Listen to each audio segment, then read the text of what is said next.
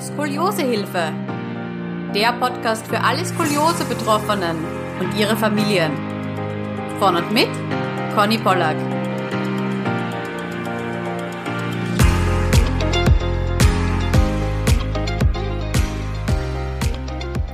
Herzlich willkommen zu einer neuen Skoliosehilfe Podcast Folge.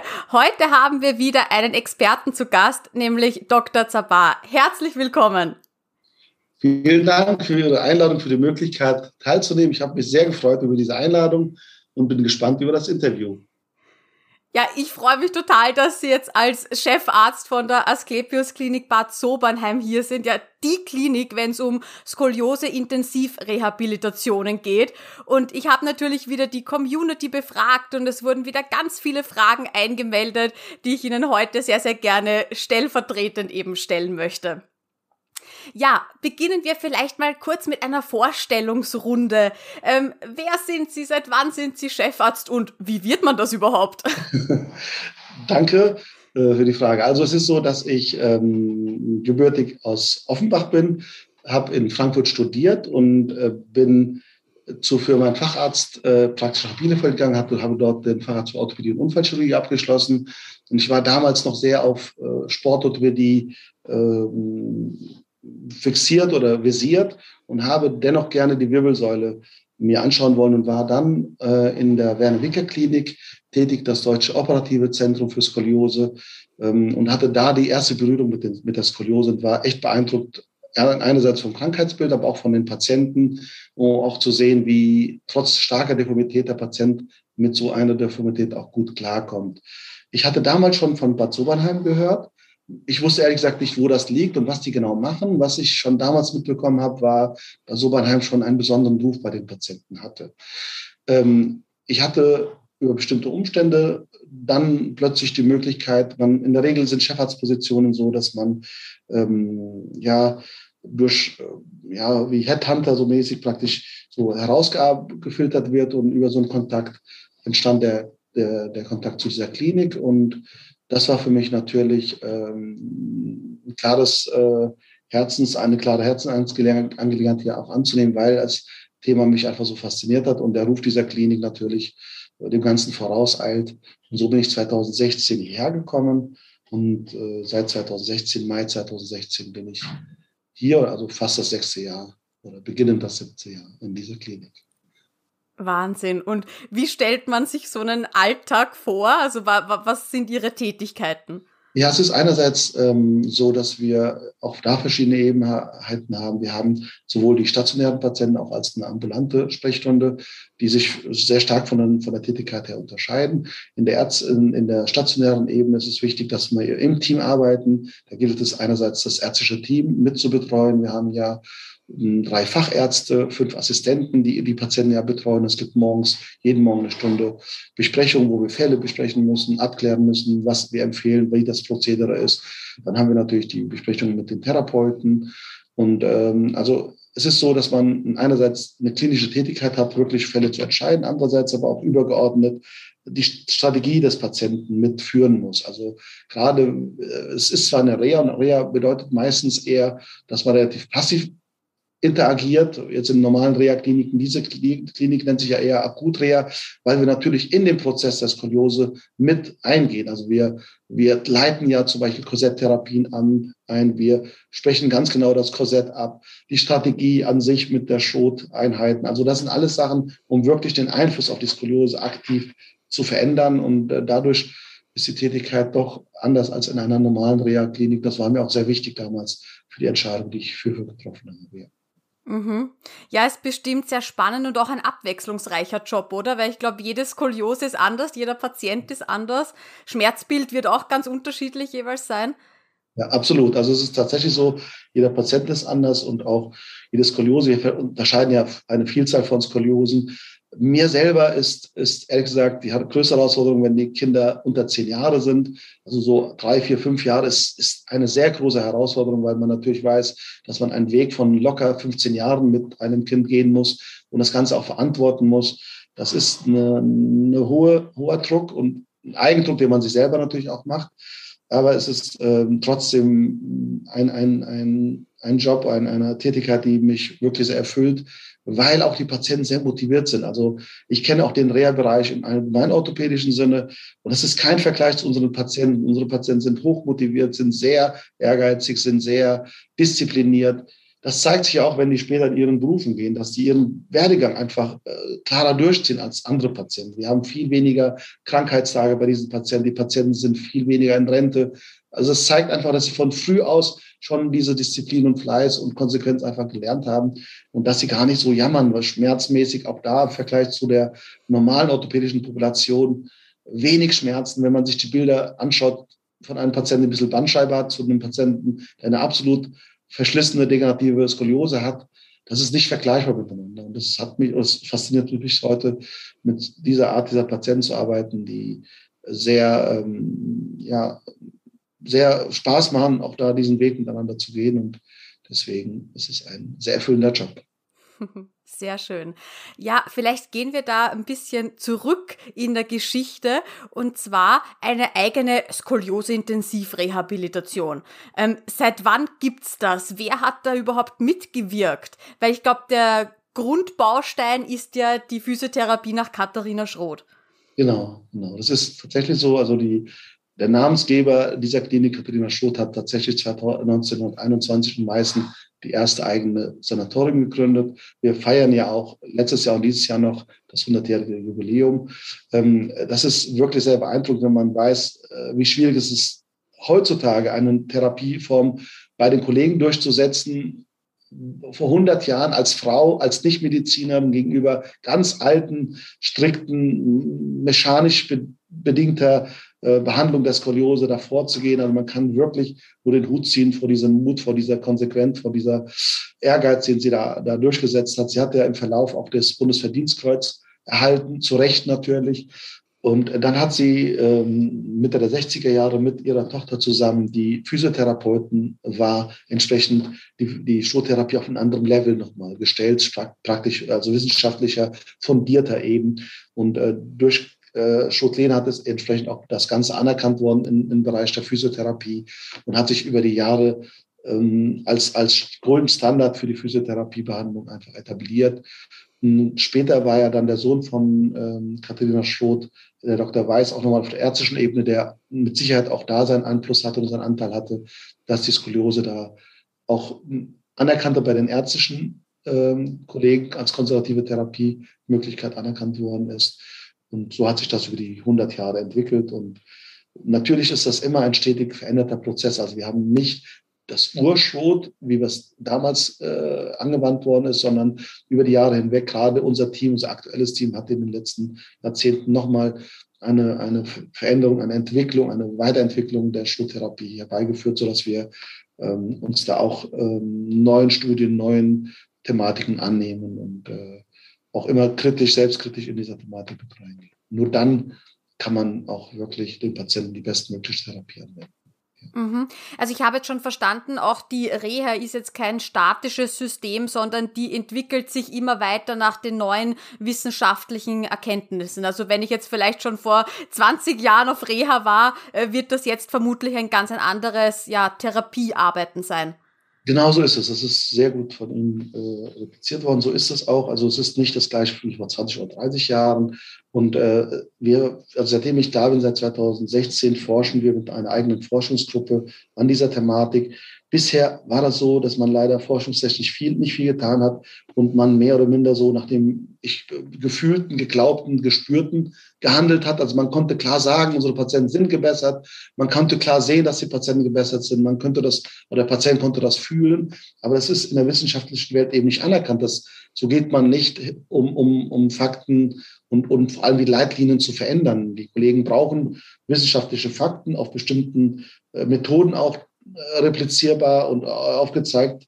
Und da sind wir seit sechs Jahren sehr stark dran. Wir haben verschiedene Gruppen. Einerseits nehmen wir von, von den Uni Frankfurt, Uni Mainz und anderen Universitäten, Universitäten ähm, Doktorarbeiten an. Andererseits initiieren wir selber auch Arbeiten. Wir haben ja eine Datenlage, die keine Klinik hat. Wir haben ja 3000 Patienten im Jahr. Sie müssen sich vorstellen, die meisten Studien, gerade die operativen Kollegen, haben Studien von 70 bis 100 Patienten. Das ist eine ganz andere Zahl. Wir mhm. haben 70 Patienten pro Woche. Teilweise sehen wir die Patienten 30 Jahre lang. Also da, der, der Schatz an Informationen, wo man das mit Fakten belegen kann, hat nochmal eine ganz andere.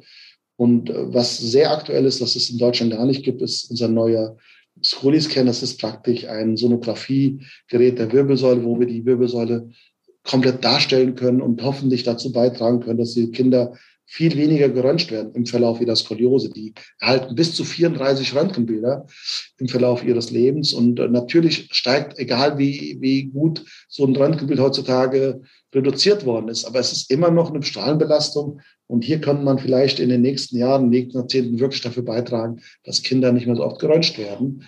Und das wären Meilensteine, die wir damit erreichen würden, natürlich. Das heißt, dieses Gerät hat gar keine Strahlen. Habe ich das richtig verstanden? Genau, die Sonographie hat keine Strahlen. Äh, natürlich ist es so, dass sie noch einige Schwächen hat, aber im Vergleich zu den jetzigen Systemen, wo wir zum Beispiel mit Lichtmessungen arbeiten als Alternative, hat diese Sonographie eine ganz andere Bedeutung, weil sie in die Tiefe geht, auf die Wirbelsäule wirklich geht und dadurch natürlich eine ganz andere Aussagekraft haben kann. Man muss es jetzt einfach wissenschaftlich nochmal klar belegen, wie das ist. Aber wir können zum Beispiel mit diesem Sonographiegerät die Schrotübung nachweisen. Das heißt, Sie müssen sich vorstellen, wenn man eine Korrekturübung macht mit Schrot, dann kann man das ja nicht einfach ein Röntgenbild zeigen, dass es gerade die Wirbelsäule korrigiert. Aber ja. was wir auf jeden Fall schon zeigen können, ist, wenn wir jetzt eine Übung von Schrot machen und diesen Sonographiegerät die, die Wirbelsäule hochfahren, dann haben wir ein ganz anderes Bild zum Originalbild. Und das ist natürlich ein, ein Nachweis unserer Therapie. So können wir einerseits die jetzigen bestehenden Übungen aufzeigen, dass sie wirken oder auch wenn wir merken, die Übung ist eben nicht ganz ausreichend, die weiter modifizieren. Also das öffnet uns vielerlei Hinsicht und da sind wir echt froh drum. Ich habe ein sehr starkes Forschungsteam, die hochmotiviert sind, zusätzlich nach und in ihrer Arbeitszeit diese, diese Forschungsthematiken anzunehmen. Und äh, das ist was ganz Besonderes, das wir jetzt in den sechs Jahren hier aufgestellt haben. Wow, also das klingt für mich jetzt eben auch als Skoliose-Patientin total spannend, weil immer wenn ich Schrot mache, ich stelle mir ja wirklich vor, wie sich die Wirbelsäule in die Länge zieht und wie meine Bögen halt kleiner werden, ja. Und dass man das wirklich mit diesem Gerät schon nachmessen kann, ja. dass das wirklich eine, äh, so eine Korrektur ergibt. Wow. Das, ich glaube, das motiviert auch uns Patienten. Es ist ja toll, okay. dass man nachweisen kann, dass die Übung wirkt, aber noch zusätzlich, dass das wirklich stimmt, auch was wir fühlen, dass wir uns in die Länge ziehen und den Bogen verkleinern. Oh, das ist toll. Ja, also wir hatten da als, wir hatten damals das an der Uni Utrecht äh, geprüft, dieses Gerät, und wir haben extra eine eigene Patientin mitgebracht, mitgenommen, die ungefähr 50 Grad hatte, 25 Jahre oder 26 Jahre alt war und damit keine Jugendliche. Und die hat sich trotz dieser 50 Grad Skoliose in diesen Übungen dermaßen verbessert. Sie ist natürlich eine Patientin, die wirklich auch fleißig über die Jahre hinweg Schrot geübt hat, das muss man auch sagen. Und das war erstaunlich, wie Korrektur, wie die Korrektur nachweisbar waren, da dieser Ältere im Sinne von, im Vergleich zu der Jugendlichen natürlich, äh, noch, noch da ist. Ne? Man kann sich gar nicht vorstellen, wie diese Jugendlichen noch flexibler da reingehen kann. Und mhm. ich glaube, das, was sie ja selber tun, das ist enorm wichtig, das Visualisieren. Wenn man das hinbekäme, zum Beispiel mit einer App, die wir ja schon haben, das dem, dem, dem Kind bei den Übungen wirklich aufzuzeigen, weil das ist ja noch viel stärker, diese Vorstellung, die Sie jetzt genannt haben von sich, ich werde langgezogen, ich sehe, wie die Wirbelsäule sich entsprechend korrigiert, das ist nochmal 20 Prozent, 30 Prozent Wirkungssteigerung, weil das Visualisieren für den Körper unheimlich wichtig ist. Und das ist mit Sicherheit ein Thema, das man dann vielleicht auch in einer App zum Beispiel mit einfügen, mhm. damit die Kinder sehen bei der Übung oder der Patient sehen kann, äh, gerade bewegt sich meine Wirbelsäule, ja. Wow, finde ich ganz toll, wie zukunftsorientiert hier gedacht wird und dass man wirklich auch schon moderne Mittel wie eben zum Beispiel ein, ein, ein mobiles äh, ja, Gerät hier mitnehmen möchte und, und schon überlegt, wie könnte man das einbauen, um das noch visuell mal zu verstärken. Echt toll, wow. Es ist vielleicht eine sehr, sehr gute Überleitung zum nächsten Thema. Und zwar, jetzt gibt's ja ganz viele Ärzte, teilweise leider auch Orthopäden, die der Meinung sind, ja, gegen Skoliose kann man ja nichts machen, vielleicht ein bisschen allgemeine Krankengymnastik, was irgendeine Reha speziell für Skoliose, auch brauchen sie nicht, ich verschreibe ihnen die allgemeine für Orthopädie. Ähm, vielleicht können Sie da ein bisschen was dazu sagen. Äh, warum brauchen Skoliose-Patienten eben ein spezielles Reha-Programm? Warum ist es eben nicht zielführend, zu einer ja normalen äh, Reha-Einrichtung zu gehen, wo vielleicht gar keine Skoliose-Patienten sonst sind und auch die Physiotherapeuten gar nicht ausgebildet sind in dieser Hinsicht? Ja, ich muss ja selber auch aus eigener Erfahrung von mir selber berichten. Ich habe, wie vorhin auch erzählt, meinen Facharzt in Bielefeld gemacht bei einem Sportmediziner. Und ich hatte ehrlich gesagt wenig Ahnung von Skoliose, also Wirbelsäule schon weniger, aber schon gar nicht von Skoliose. Und Sie müssen sich vorstellen, als Facharzt darf ich eine Praxis eröffnen. Und Sie stellen sich vor, jetzt werde ich dort in einer Praxis, wäre spezialisiert auf Knie, Hüfte und Schultern. Und dann kommt ein Skoliose-Patient zu mir. Also ich muss sagen, ich hätte vielleicht damals auch selber so diese Aussage getroffen, weil ich einfach wenig Ahnung davon hatte äh, und einfach noch vielleicht auch da nicht belesen war. Und deswegen ist diese Erfahrung, die Sie vorhin genannt haben, leider immer noch oftmals so. Ich bin immer froh, wenn die Kollegen, sowohl die Kinderärzte auch als Orthopäden, einfach, das ist nicht schlimm manchmal, etwas nicht zu wissen, aber dann den Patienten einfach weitergeben zu so einem Zentrum, wie wir sind, wie wir sind. Deswegen haben wir auch unsere ambulante Sprechstunde. Deswegen erlauben wir auch Ärzten, uns direkt anzuschreiben. Das ist niemals eine Schwäche, sondern es ist immer eher eine Stärke, wenn man einen Kollegen dazu holt, der einfach darauf spezialisiert sind. Ich sehe 3000 Patienten im Jahr. Ein niedergelassener Kollege sieht vielleicht, wenn er Glück hat, drei bis fünf. Das ist also für den nicht wirklich einfach und es ist nicht ähm, ja, also zu erwarten, dass er alle spezifischen Krankheitsbilder so in die Tiefe kennt.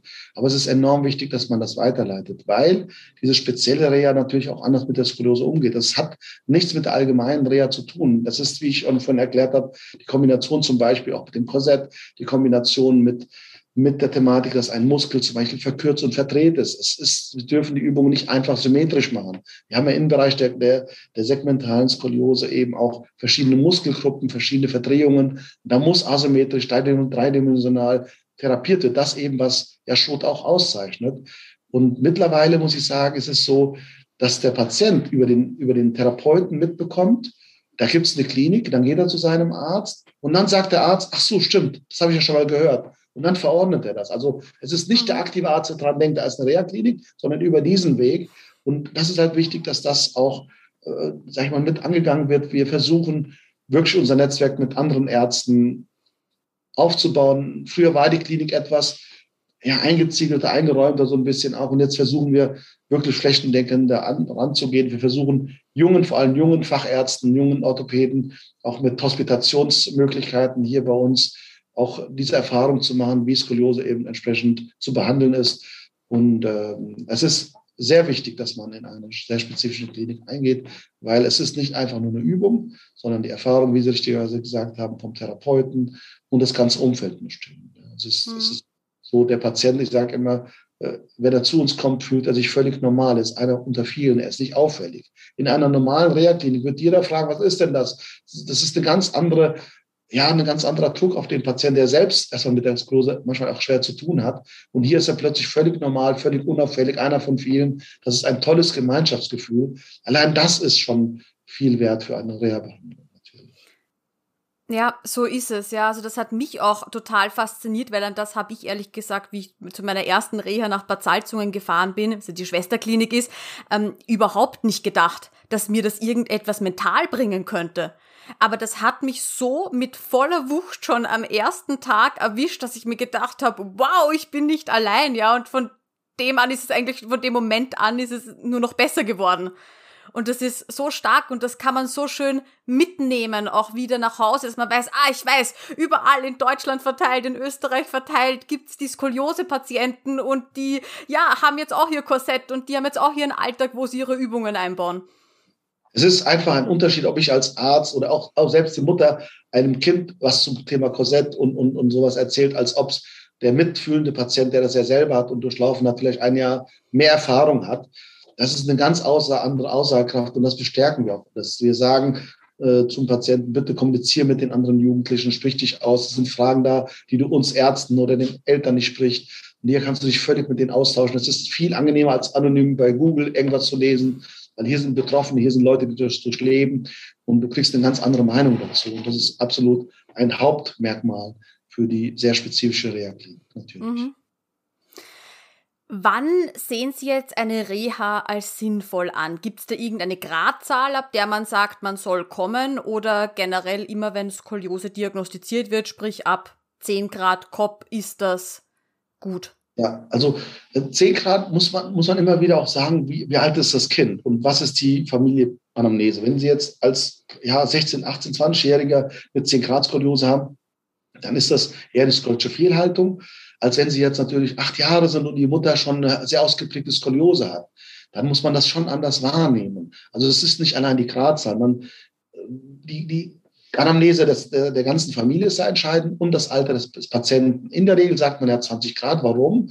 Weil natürlich dummerweise die Krankenkassen erst überhaupt reagieren, wenn man eine gewisse Gradzahl hat, was natürlich völlig unlogisch ist. Man wartet ja zum Beispiel bei einem Kind, das jetzt 12, 13, 14 Grad hat, die Mutter äh, Skoliose hat, die Oma Skoliose hat, die Schwester Skoliose hat, dann wäre es ja völlig unklug zu warten, weil den Punkt auf 20 Grad werden sie nicht treffen. Dann kommen sie nachher mit 30 Grad oder mehr und dann beginnt man mit der Therapie, was völlig unlogisch ist. Und wir versuchen tatsächlich auch bei Patienten, wenn sie noch sehr jung sind und diese positive Familienamnese da ist, auch da durchaus auch Druck auf die Krankenkassen zu üben. Manchmal gelingt es uns, manchmal halt nicht. Aber es, ich würde es nicht an, an Gradzahl allein festhalten. Natürlich ist es meistens die 20 Grad, die da sein müssten. Aber es ist bei Skoliose positiver Voranamnese auch durchaus ein bisschen früh. Mhm. Und gibt es jetzt ein Mindestalter für die Reha? Ja, das gibt es schon und zwar begründet dadurch, dass wir natürlich eine sehr aktive Therapieform haben. Das ist so, das Kind muss einerseits verstehen können, wenn man sagt, atme in diesem Bereich deiner Lunge oder im Bereich ähm, der Bewegung der Muskulatur. Es muss ja also von der kognitiven Seite in der Lage sein, das wirklich zu verstehen, wo geht es in welche Richtungen, wobei wir natürlich bei den Kleinkindern auch das angepasst haben, aber es muss trotzdem reagieren können. Und das zweite sehr wichtige Punkt, der wichtige Punkt ist die Gruppenfähigkeit. Sie müssen sich vorstellen, wenn wir jetzt so drei, vier, fünf Jahre alte Kinder hier hätten, dann wäre auch das Problem, wenn sie in einem Gruppensetting, wir können natürlich nur in Gruppensettings natürlich hauptsächlich arbeiten, dann würde ein sehr, sehr lebendiges Kind die Gruppe sprengen. Dann würden auch die drei, vier, fünf anderen Kinder auch nicht trainieren. Und so hat man sich geeinigt, dass man so ab sieben Jahren, also wir, das Kind muss sieben Jahre alt sein, in Grenzfällen auch sechs, wenn es schon in der Schule ist. Und meistens ist sieben Jahre unsere Grenze, wo ein Kind in die Schule kommen sollte, in, in die Schultherapie kommen sollte. Mhm. Und sind dann auch immer Begleitpersonen dabei oder dürfen die überhaupt dabei sein? Wie wird ja, das also geregelt? Bis, bis zum elften Lebensjahr bietet sich das wirklich auch an. Das ist schon wichtig, dass die gerade so sieben, acht, neunjährige, die brauchen noch ihre Eltern und die konnten, die könnten sich gar nicht konzentrieren, drei, vier Wochen bei uns zu bleiben ohne die Eltern. Deswegen mhm. ist das schon wichtig, dass die Eltern dabei sind. Wir haben teilweise zwölf und dreizehnjährige, wo die Eltern dabei sind. Aber dadurch, dass man ein Doppelzimmer mit einem Gleichaltrigen Patienten kommt, ist das etwas weniger. Also in Ausnahmefällen haben wir noch 12- und 13-Jährige. Das muss aber mit der Krankenkasse, mit dem Kostenträger vorab gesprochen sein. Und dann klappt das mit Sicherheit auch da, dass man auch mit 12 oder 13 geht. Natürlich, sobald das Kind pubertär ist und alleine kommen kann, sollte es auch alleine kommen, weil es einen ganz anderen, ähm, ja, man kommt ganz anders mit, mit den Patienten zurecht, als wenn die Eltern dabei sind. Mhm. Und wenn das Kind jetzt sieben, acht, neun Jahre alt ist, dürfte es auch alleine kommen? Ja, also sieben, acht, neun würden wir nicht erlauben. Grenzfälle, wir haben so elfjährige, zehnjährige, elfjährige, wo man klar sieht, das kann wirklich klappen. Es gibt ja manchmal elfjährige, die viel weiterentwickelt sind als 15-jährige oder 14-jährige. Also das machen wir schon im Einzelfall aus, aber sieben, acht, neun, da ist einfach das Risiko zu groß. Auch die Aufsicht, Sie müssen ja verstehen, die, die sind ja ab 17 Uhr dann in Eigenbeschäftigung. Ja, wo, wo soll das die achtjährige Kind dann hin? Ne, mit wem kommt das zusammen? Muss dann eine andere Begleitmutter sich darum kümmern? Ja, das, ist das, das ist schon komplexer, das Thema. Ne? Wir reden ja nicht von einem Tag, sondern von drei oder vier Wochen. Wichtig ist auch trotzdem also nicht nur das, das untere Alter zu begrenzen oder zumindest das zu diskutieren, was wir zum Beispiel nach oben hin haben. Wir haben keine Altersgrenze nach oben hin. Also die können auch, wir haben, glaube ich, einmal einen 93-Jährigen hier gehabt. Das Alter nach oben ist nicht begrenzt, solange man natürlich nicht pflegebedürftig ist. Also was wir nicht leisten können, ist, jemand aus dem Bett zu holen, jemand anzuziehen, jemand Essen zu geben. Wenn er aber im hohen Alter frei äh, sich selber versorgen kann, dann ist das Alter nicht ausschlaggebend, sondern die Pflegebedürftigkeit. Mhm. Und das ist uns auch wichtig. Wir sind natürlich mit zwei, drei Drittel Kindern hier belegt, aber mit ein Drittel auch Erwachsenen. Und deswegen ermutigen wir auch die Erwachsenen zu kommen und hiermit das Ganze durchzuführen natürlich. Ja. Einen großen Einwand, den ich immer höre, ist dann, wenn halt eben dieses Alter so 12, 13, 14 erreicht ist, ja, aber mein Kind jetzt da alleine hinzuschicken und gerade vielleicht auch, wenn man aus Österreich kommt, sogar in ein anderes Land und äh, wie funktioniert denn das? Vielleicht können Sie uns da ein wenig mitnehmen, weil die Kinder werden ja betreut, sie sind ja nicht alleine auf sich gestellt. Absolut. Also die, die äh, ab zwölf Jahren ist es so, wie gesagt, kommt man in ein Doppelzimmer. Dadurch gibt es natürlich diese ja, so ein Schutz, dass beide sich aufeinander irgendwo auf, aufpassen können und miteinander kommunizieren können.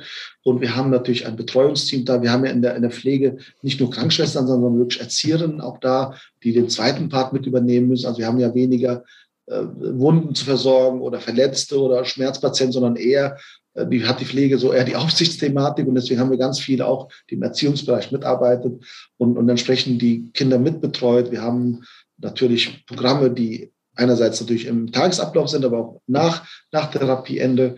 Ähm, wir haben die, das Pflegepersonal geht auch abends nochmal durch und, und schaut sich die, die Patienten an. Also das, da gibt es schon eine Rundumaufsicht, aber eben ab, ab zwölf Jahren. Ne?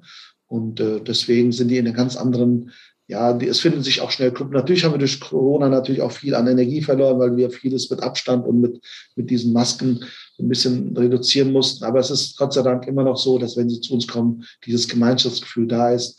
Und äh, man hat meistens drei, vier, fünf Fünfergruppen und die, die gehen zusammen einkaufen, die nehmen abends dann ihre, ihre, ihre Aktivitäten zusammen wahr. Man ist, fühlt sich überhaupt nicht allein. Man kommt schnell zusammen und findet sich auch zusammen. Und natürlich, wie gesagt, es wird vom Betreuungsteam sehr darauf geachtet, wenn sich jemand isolieren sollte oder nicht klarkommt, dann wird richtig eingebunden. Wir haben eine Kennenlerngruppe gleich zu Beginn, wo man gezielt die Neuen miteinander anbordet.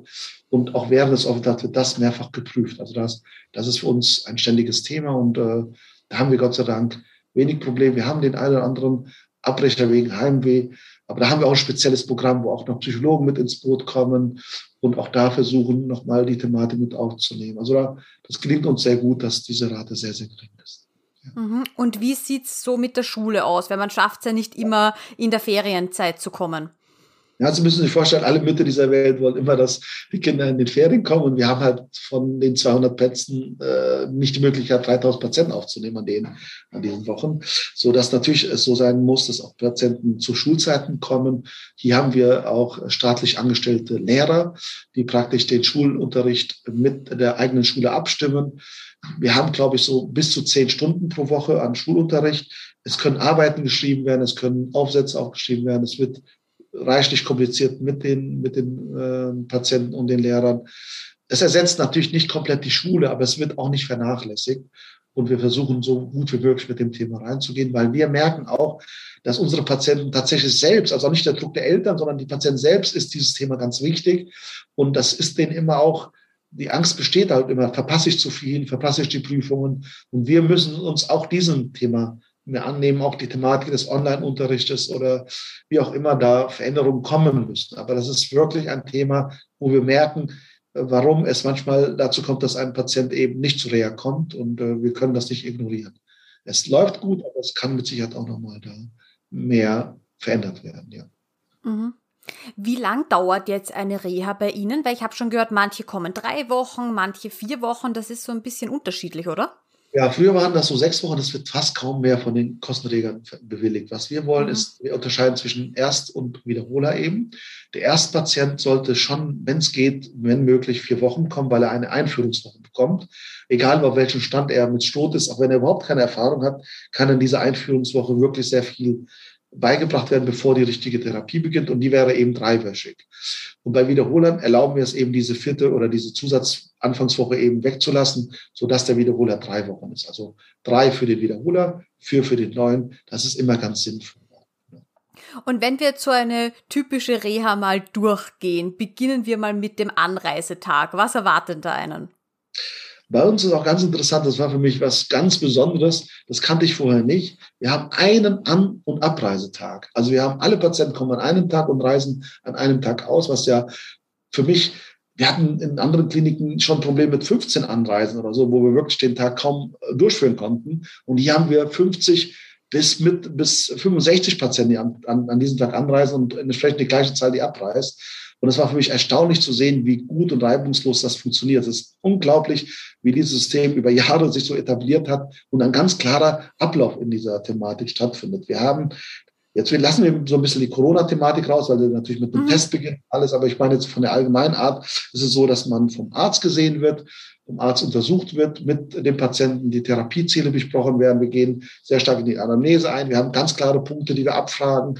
und entsprechend halt wirklich so viel Informationen sammeln in dieser ärztlichen Aufnahme. In der Regel ist es so, dass ich als Chefarzt versuche, bei der Aufnahme kurz dazu zu kommen, mir den Patienten selber anzuschauen. Er ist meistens obenrum entkleidet, so dass ich die Wirbelsäule auch wirklich sehen kann, anfassen kann. Ihr seht dazu das Röntgenbild und auch die Informationen, die der Arzt praktisch aufgenommen hat, die er mir kurz mitteilt. Und dadurch kann ich als Chefarzt auch so ein bisschen auch die, den Weg mitentscheiden. Braucht er ein Röntgenbild? Braucht er das oder jenes? Also wir zeichnen jetzt schon die ersten Merkmale für diesen Patienten auf, die diesen Weg eben für den Patienten klarer und nicht Früher war die Chefarztvisite viel später und dadurch hat man schon ein bisschen an Zeit verloren und so. Dies, diese Taktik haben einfach mehr Einfluss auf, auf die Behandlung des Patienten eben. Und dann durchläuft er die Pflegeaufnahme, wo auch nochmal aus pflegerischer Sicht die, die, die Befragung äh, stattfindet. Und natürlich nicht zu vergessen ist die physiotherapeutische Aufnahme, das Kernstück, weil hier das Muster genau besprochen wird, in welche Übungsbereiche man reinkommt und welches, welche, welche Übungen für einen sinnvoll sind. Das ist natürlich auch enorm wichtig, dass das fachmännisch und über Jahre natürlich erfahrene Therapeuten sind, die das dann auch ein, einteilen. Und so ist dieser Tag äh, zu verstehen, dass man diese drei Punkte durchläuft. Wir haben natürlich in der pflegerischen Aufnahme auch zum Beispiel den Durchlauf mit Messen, Wiegen. Wir machen die Phometer, diese Lichtmessungen. Wir machen eine Lungenfunktionstestung. Und dadurch kriegen wir nochmal auch objektive Parameter, die wir dazu aufnehmen können. Genau, und das Interessante ist auch, das wird dann verglichen mit den Endergebnis und ich finde das immer wahnsinnig spannend, also äh, was erreichbar ist, wenn man da drei, vier Wochen wirklich intensiv an seiner Wirbelsäule arbeitet, das ist ja faszinierend. Das ist für den Patienten sowas von wichtig. Also die Patienten sind sehr zahlenfixiert. Deswegen haben wir sehr viele, die so Buchhaltungen oder Finanzbereiche äh, äh, arbeiten, weil Zahlen immer für die ganz wichtig sind. Und auch neue Kollegen, die bei uns eingearbeitet werden, so Ärzte, lernen sehr schnell denn wenn die sich mal mit zwei, drei Grad vermessen, was für den Arzt jetzt, sage ich mal, in der Fehler, äh, Fehlerbereich ist, aber für den Patienten einfach eine Katastrophe. Der merkt das einfach nicht, gesagt bekommen, du bist jetzt in dieser Messung plötzlich drei Grad mehr. Äh, das will er genau erklärt haben. Warum bin ich jetzt drei Grad mehr? Nur weil sich der Arzt jetzt ein bisschen anders vermessen hat. Und das mussten die jungen Kollegen, Kollegen immer sehr schnell lernen, wirklich exakt zu messen, genau darauf zu achten, dass man eben nicht diesen Fehlerbereich äh, unnötig entstehen lässt. Weil der Patient ist es enorm wichtig, dass die Zahlen für ihn klar erkennbar sind und Veränderungen klar kommuniziert werden. Und äh, für den Patienten ist zum Beispiel der Rotationswert ganz wichtig zum Ende, der für uns auch durchaus zeigen kann, wie die Verbesserung stattfindet. Das Sitzen, das Messen im Sitzen, Messen im Stehen zeigt ja auch die Aufrichtung nochmal auf. Und diese Werte sind dem Patienten sehr, sehr wichtig. Das ist wirklich so tatsächlich. Mhm. Wie sieht jetzt ein normaler Tag aus in der Klinik? Wie kann ich mir das vorstellen? Ja, da haben wir auch natürlich, wir, die Patienten bekommen so einen Wochenplan. Und da können die schon über die ganze Woche sehen, welche Therapien stattfinden. Kernelement ist natürlich die Strohtherapie, einerseits in ihrer Gruppe, die man zugeteilt ist. Die findet meistens einmal am Vormittag, einmal am Nachmittag statt. Und dazugehörend haben wir diese Funktionszeiten. Funktionszeiten sind eigentlich in Anführungszeichen freiwillige Zeiten, wobei sie für die Jugendlichen schon verbindlich sind, weil sie sich Unterschriften holen müssen. Und die sind enorm wichtig, weil die Funktionszeiten natürlich so genutzt werden können als Vorbereitung für die Einübungen zu Hause. Das heißt, man übt eigentlich selbstständig, aber unter Beobachtung des Therapeuten, der nochmal nachhaken kann, sagt, guck mal, die Übung nochmal ein bisschen spezifischer machen, da nochmal drauf achten. Und dadurch man so gestärkt ist, dass man die Übungen wirklich auch sicher üben kann zu Hause. Also ich finde diese Funktion einer Einheiten teilweise wichtiger als die Gruppe, weil man da wirklich auf sich alleine gestellt ist und trotzdem eine Überwachung, eine Kontrolle von den Fachexperten dabei hat.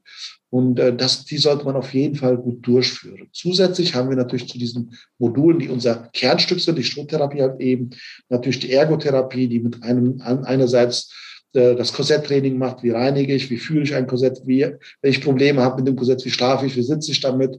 Aber andererseits so Alltagstätigkeiten wie Heben, Tragen, Sitzen miteinander besprochen werden. Wir haben äh, die Psychologie, die gleich zu Beginn in einer Kennenlernrunde psychologische Themen anspricht, entsprechend, wie fühlst du dich mit der Sklerose, wie kommst du zurecht in der Schule, mit den Freunden, schämst du dich, hast du eine Mobbing-Erfahrung? Also auch diese Diskussion gleich zu Beginn mit dem Psychologen. Wir haben die Ernährungsberatung mit dem Boot. Wir haben ja leider oder ja, so was auffällt, sind halt mehr, dass wir Patienten haben, die eher untergewichtig sind als übergewichtig. Mhm. Es ist nicht so, dass wir eher sehen, es sind die übergewichtigen Kinder, die wir eher dazu bringen sollen, eher Gewicht hier bei uns zu verlassen, äh, runter zu nehmen, sondern eher ganz anders, dass wir eher die eher Untergewichtigen und da eher aufpassen müssen, dass die nicht durch die intensive Behandlung noch mehr an Gewicht verlieren und manchmal die Kontrollen eher dadurch stattfinden, dass wir eben aufpassen müssen, dass sie genug Energie bekommen, äh, um da auch wirklich die Reha durchzuführen. Ne? Und das sind so einige Bausteine, Bausteine, die da sind. Wir haben zum Beispiel immer am Freitag die Korsettsprechstunde, wo auch Fremdkorsett mit angeschaut wird, sachlich äh, dokumentiert wird für den Korsettbauer zu Hause. Information, was sehr gut angenommen wird von den Kollegen. Ähm, wir haben die Oberarztvisite, wo nochmal nach sieben bis elf Tagen nochmal die Therapie überprüft wird, nochmal nachjustiert wird, ergänzt wird, wo ähm, auch nochmal ähm, ja, also Besonderheiten nochmal besprochen werden. Wir haben Einzelphysiotherapie, wenn Patienten Schmerzen in anderen Bereichen haben. Äh, wir haben den Sozialdienst der Thematik Berufswunsch. Also da haben wir auch auch wirklich nachgelegt, dass wir beratend eingehen in die Berufswünsche. Also ich verbiete selber keinen Beruf, aber trotzdem kann man Impulse geben und auch zeigen, dass man, äh, was man achten muss, wenn man halt älter wird.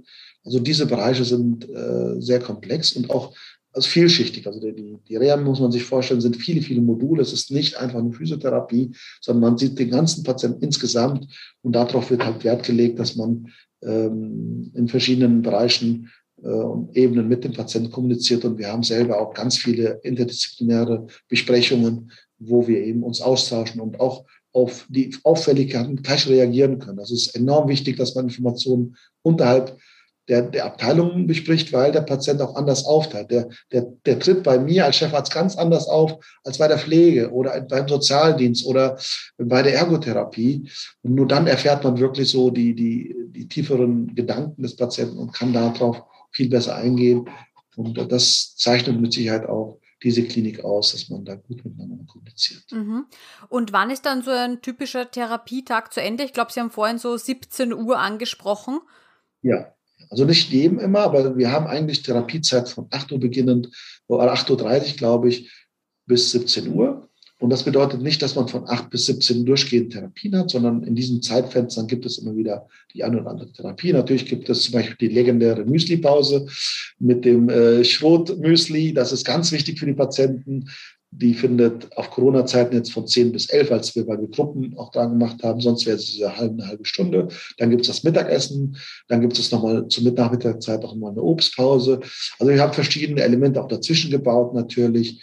Und natürlich äh, versuchen wir entsprechend die Abwechslung, die kriegen ab, ab einem gewissen Alter auch eine Massage durchaus oder eine Entspannungstherapie. Wir bieten zurzeit auch Yoga an, auch im Nachgang der Therapie. Man hat auch Wasser-Yoga und also verschiedene Elemente, die wir da anbieten, zusätzlich, um wirklich ganz, ganz einheitlich darauf einzugehen. Mhm. Und dann nach den Therapiezeiten, also eben ungefähr dann nach 17 Uhr, wie funktioniert das? Darf ich mich vom Gelände entfernen sozusagen oder äh, ist, bin ich dann 24 Stunden in der Klinik? Nein, eigentlich dürfen Sie sich entfernen ab 17 Uhr. Natürlich zur Therapiezeiten sollten Sie auf jeden Fall mhm. anwesend sein, weil auch durchaus sich was ändern kann. Danach dürften Sie verlassen. Wir haben um 18 Uhr beginnend oder 17.45 Uhr das Abendessen die, das sollte man schon zu sich nehmen natürlich, aber Sie haben den einen oder anderen, der dann abends oder nach auswärts essen gehen möchte. Das dürfte er, die ist nicht verpflichtend, das Abendessen. Äh, zu Corona-Zeiten sind wir immer wieder angehalten, gerade jetzt in Winterzeit, die Kontakte nach außen schon ein bisschen einzuschränken. Ansonsten, wenn wir das nicht hätten, ist man frei in der Entscheidung. Meistens gehen dann die Gruppen irgendwo raus. Gerade Montag, Dienstag, müssen Sie sich vorstellen, haben wir ganz oft die Verabschiedung der Patienten untereinander. Da gehen die schon meistens gemeinsam raus in die Pizzeria oder wo auch immer und versuchen dann ihren letzten Tagen miteinander irgendwie zu verabschieden oder zu organisieren. Genau, weil Mittwoch ist, glaube ich, immer da Anreise- und, und Abreisetag. Und Abreise, mhm. genau, genau. Deswegen Montag, Dienstag die Abreisen und, und äh, die Szenarien, die sich Mittwoch ereignen, äh, es ist enorm, wie die dann, also sag mal, man weint zweimal, wenn man so ein bisschen nicht gerne oder das erste Mal in die Reha kommt, äh, man weint zweimal, wenn man das erste Mal ankommt und dann, wenn man noch dann wieder nach Hause muss, weil man sich dann doch hier sehr wohl gefühlt hat und Kontakte geknüpft hat. Und wir haben Szenarien vor der Tür, die äh, unbeschreiblich sind. Jetzt haben Sie schon mehrmals erwähnt, äh, Sie haben ganz, ganz viele Patienten, die auch eben öfter kommen über Jahre hinweg. Sehen Sie da ein gewisses Muster oder gehen die vielleicht anders mit ihrer Skoliose um oder sehen Sie, dass das besonders gut tut, wenn man dran bleibt über die Jahre? Ja, das sehen, also ich sehe das auf jeden Fall, ich sehe den Unterschied sofort, ob ein Patient bei uns war und vor allem, ob er wirklich auch übt zu Hause. Das erkennt man sofort. Ein Merkmal ist eben, dass der Patient im Lot steht, egal wie krumm die Wirbelsäule ist. Die Strohtherapie schafft es, ins Lot zu kommen. Das Lot ist ja unheimlich wichtig für diesen Verschleiß. Und das sehen wir auf jeden Fall, egal welche Krümmung das ist, wenn es ein Schrotpatient ist, der wirklich über Jahre gekommen ist, noch einigermaßen zu Hause geübt hat, da sehen Sie die Merkmale, das Lot, der Schulterstand, das Teilendreieck, die Beckenstellung ist enorm gebessert, egal welche Gradzahl sie haben. Und Patienten, die eben nicht viel üben, da sehen wir auf, auf Anhieb sofort, weil sie eben diese Merkmale klarer erkennen können. Und das muss so der Patient verstehen, dass es, sein Röntgenbild widerspiegelt nicht seinen Körper. Also da gibt es wirklich einen klaren Unterschied. Obwohl man stark verkrümmt ist, muss es nicht heißen, dass man das gleich so entsprechend sehen kann. Es ist erstaunlich manchmal, was auch so für den Arzt manchmal nicht so erkennbar ist. Deswegen wird es ja oft übersehen eben. Und äh, das ist so wichtig, dass die Showtherapie eben anders wahrgenommen können. Wir haben ja eine richtige Fangemeinde, weil die Patienten ja schnell spüren, ich bin der Sklerose nicht ausgeliefert, ich kann was dagegen tun. Und vor allem die optische Veränderung. Wissen Sie, können, das habe ich auch am Anfang gemerkt, Sie können einen, eine, einen Patienten nicht über die Logik hin sag ich mal, motivieren, sagen, ja, du wirst in 40 Jahren weniger Schmerzen haben. Das interessiert einer 13-Jährigen nicht, ob sie in 40, 50 Jahren Schmerzen hat. Ihr ist wichtig, dass sie, wenn sie ins Schwimmbad geht, niemand sagt, was hast du da an der Schulter oder was ist da mit deinem Becken? Und diese Merkmale, wenn man sie über diese Schiene motiviert, sagt, du kannst dein, dein, dein Körperbild wirklich stark und schnell verändern, dann kriegt man eher den Zugang und die, das stellen auch die Patienten selber fest. Also das ist so, dass dieser Erfolg wirklich schnell sich einstellt, diese Veränderbarkeit und das ist ein großer Motivator für, für die Patienten und Kinder. Wir nennen ja unsere Patienten, wenn die das dritte Mal bei uns waren, nennen wir sie ja Schotianer.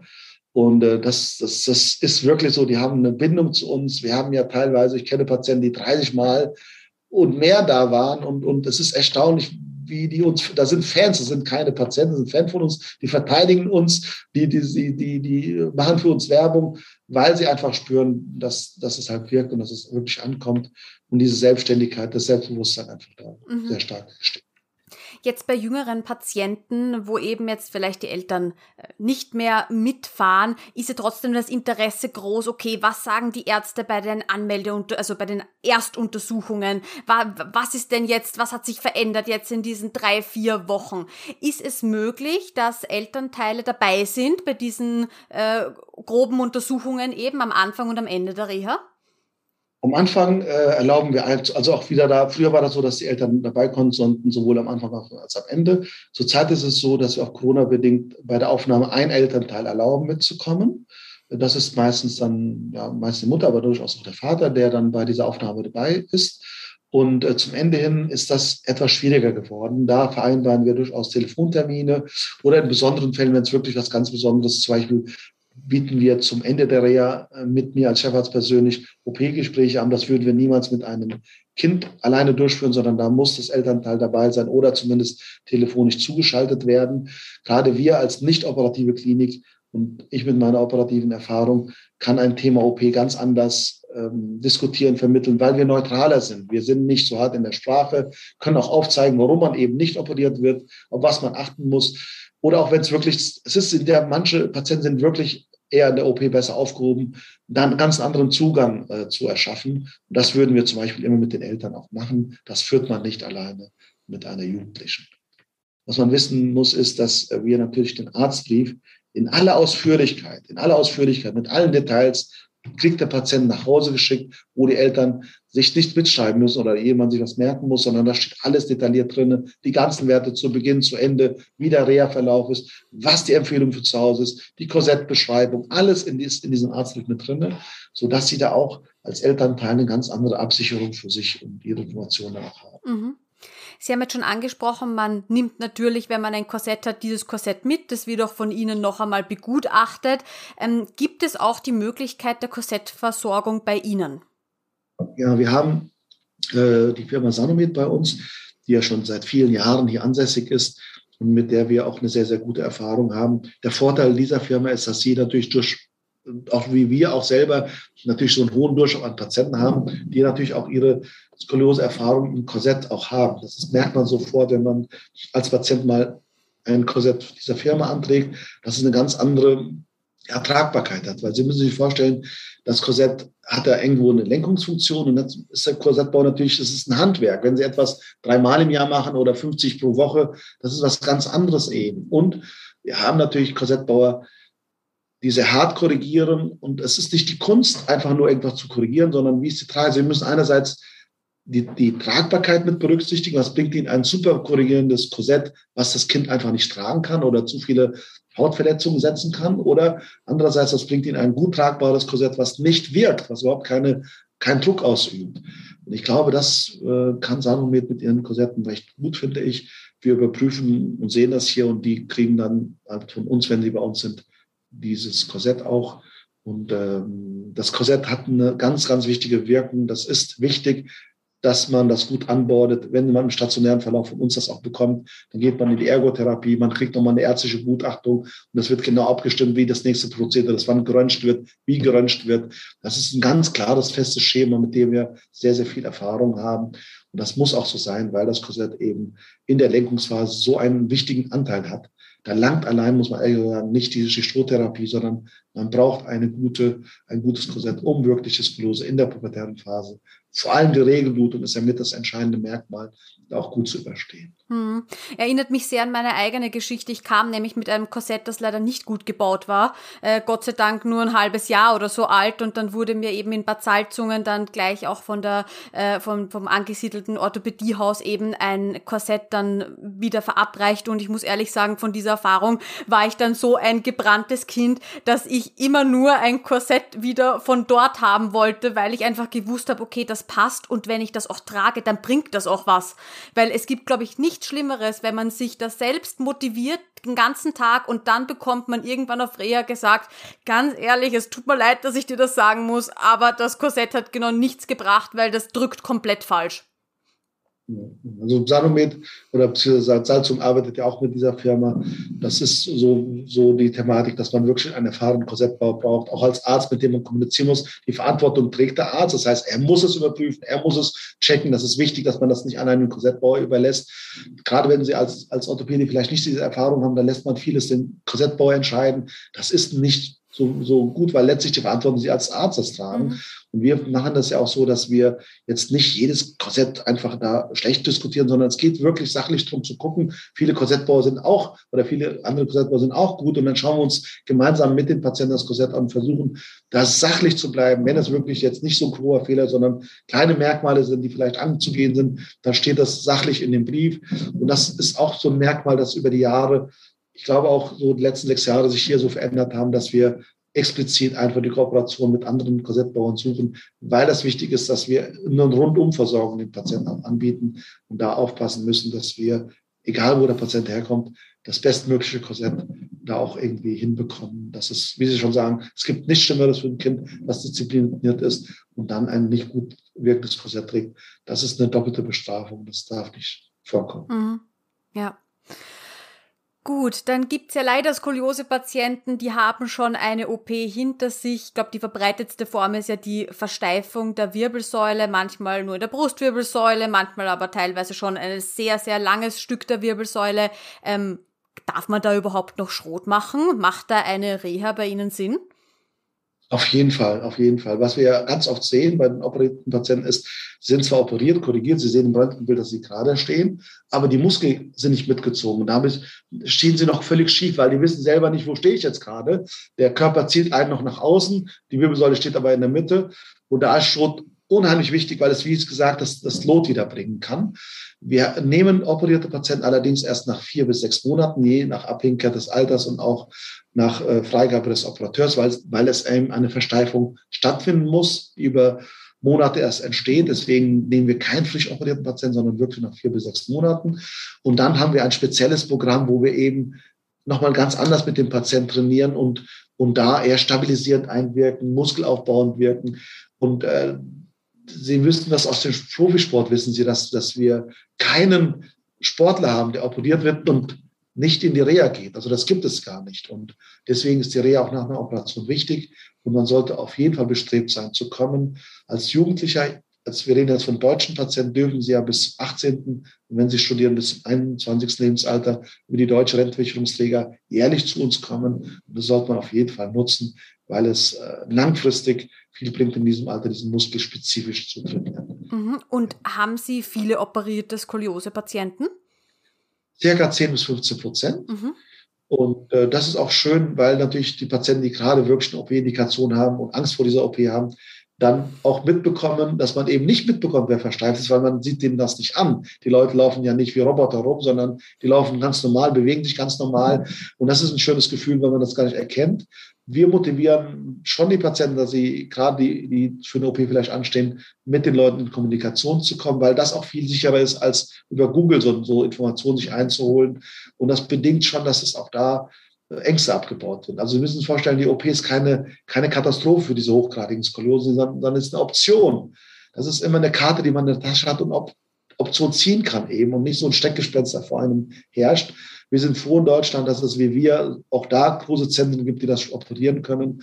Und da sollte man auch eher die, die Kommunikation zueinander suchen. Wir haben leider immer noch von vielen operativen Kollegen, die das Konservative nicht so schätzen, es sei denn, es ist ihr eigenes Kind. Und wir haben natürlich auch teilweise operative, äh, nicht operative Kollegen, die sehr spät ein Kind zur Operation schicken. Da muss einfach bessere Kommunikation zueinander finden. Auch den Elternteil. Wir haben, ich habe persönlich so einen Fall, wo eine jetzt 30-Jährige ihre Eltern sehr stark unter Druck setzt und, und, und, und, und beschimpft, weil man nicht alle Optionen ge gezogen hat. Und natürlich die Eltern damals bestens Gewissens eben diese OP nicht wollten, weil sie Angst hatten vor dieser Versteifung und dann der Konflikt so entsteht. Und deswegen gilt es, Ängste abzubauen und wirklich auch für die Eltern dran zu denken, dass man gemeinsam auch durchaus so einen Termin mal wahrnimmt, damit einfach da äh, nicht unnötig Stress im späteren Zeitraum entsteht. Mhm. Es gibt ja nicht nur die Versteifungs-OP, sondern jetzt relativ neu, immer wieder liest man darüber, die dynamische Skoliose-Korrektur, über diese Seilzüge, wo er nicht wirklich versteift wird. Ich glaube, es wird auch mhm. häufiger oder ursprünglich wurde es quasi für Kinder, die noch im Wachstumsprozess sind, ähm, entwickelt. Wie sind da Ihre Meinungen dazu? Ja, es ist sehr, sehr ähm, kontrovers. Die, äh, dieser besagte Kollege hat 2016 in einem Vortrag, wo ich selber dem zugehört, das System noch sehr kritisch gesehen. Er hatte auch, auch Studien gezeigt aus Amerika, die eben nicht gut waren. Und später war es dann plötzlich wie ein Hype. Das wurde ja sehr promotet, das ganze System, auch eben dieses vermeintliche, dynamische. Und ähm, die aktuelle Studienlage, das haben Kollegen, gerade die sehr erfahren sind in der operativen Chirurgie, gezeigt, dass die Komplikationsrate deutlich höher ist, deutlich höher ist als die Normaloperation, dass diese vermeintliche Beweglichkeit nicht wirklich nachweisbar ist. Es gibt einen ganz kleinen Teil, wo das wirklich wirksam ist, ab 30 Grad noch nicht ganz im Wachstum ankommend, aber die können Sie mit einem Korsett gut versorgen. Die müssen Sie nicht dynamisch versteifen. Und diese hochgradigen Operationen mit einem Seilzug, wo es überhaupt keine Langzeitergebnisse gibt, das muss man wirklich kritisch hinterfragen. Also ich würde persönlich, ich persönlich würde mir nie erlauben, mein Kind in eine operative Thematik reinzustecken, wo es überhaupt keine Langzeiterfahrung gibt. Ich würde mein Kind nicht als, als Basis dieser Thematik einsetzen. Die, die, die, das böse Wort der Versteifung hört sich so brutal an, aber es ist mit Sicherheit ist viel etablierter, viel sicherer. Und Sie müssen sich vorstellen, die Patienten sind nicht steif steifer als wir jetzt. Sie sind genauso, man operiert ja keine gesunde Wirbelsäule, sondern man operiert eine deformierte, eine verdrehte Wirbelsäule, die sich jetzt schon viel weniger bewegen kann als eine normale. Und da verstärkt man in dem Bereich. Das heißt, ich sage immer, der Patient wird nicht besser beweglich, aber wird auch nicht schlechter beweglich mit einer Versteifung. Und wenn überhaupt zur Operation, dann sollte man sich großen Zentren widmen. Eine Skolioseoperation gehört nicht in ein kleines Haus. Da muss der Operateur mindestens 100 bis 200 Operationen im Jahr ausführen können. Man muss äh, sehen, dass die Anästhesie dafür vorbereitet ist, dass das Pflegepersonal damit vorbereitet ist. Und deswegen gehört es in diese großen Zentren. Und da kann man durchaus fragen, was die davon halten, von diesem dynamischen System. Vielleicht gibt es ganz kleine Einzelfälle, wo es gemacht werden kann, aber im Großteil der Fälle ist das System nicht wirklich etabliert und das stört einem sehr, dass dieses Dynamische so in den Mittelpunkt steht. Wenn ich jetzt als Unerfahrener, als Eltern das hören würde, würde ich mich davon diesem System auch überzeugen lassen.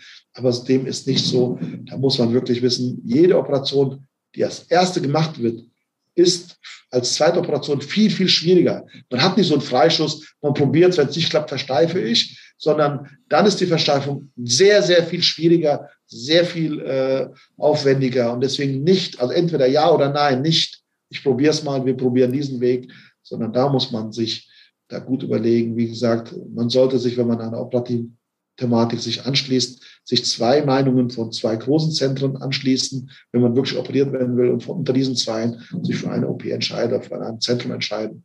Und, und ich glaube, wenn man googelt, findet man auch diese großen Kliniken, die das oft machen, ja mhm. Aber Sie haben etwas ganz Wichtiges angesprochen, habe ich schon ganz oft in irgendwelchen Foren oder Facebook-Gruppen gelesen, dieses ich probiere es mal aus, weil ich kann ja danach immer noch versteift werden. Also das, das ist nicht so einfach. Ein operatives Gebiet vernarbt, ein operatives Gebiet verändert sich. Man weiß nicht, was mit diesem Seil ist. Das oftmals reißt. Wir sehen ja, wir haben ja auch Patienten, die ja dieses System haben. Wir sehen oftmals, wie das System reißt. Ich kenne das aus der, aus der Kreuzbandchirurgie. Da hat man früher auch so ein Band ans, anstelle des Kreuzbandes gesetzt. Und dann hat man über Jahre später gesehen, dass diese Partikel eine furchtbare Reaktion im Kniegelenk ausgelöst haben mit der Innenhaut, mit der Schleimhaut. Die Prozesse der Abbaus dieser Protein, Partikel war brutal und hat dann praktisch eine Arthrose verursacht. Das weiß man jetzt noch gar nicht, was mit diesem System überhaupt ist, was passiert über die Jahre hinweg. Und deswegen bin ich da sehr vorsichtig, zumal auch oftmals das Kass, die Kassensysteme das nicht übernehmen.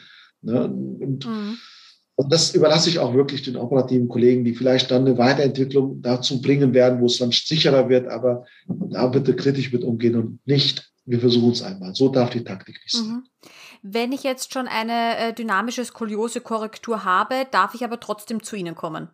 Ja, ja, mhm. ja. Sie werden bei uns trotzdem wie ein versteifter Patient behandelt, weil wir einfach nicht zu viel Bewegung reinbringen wollen.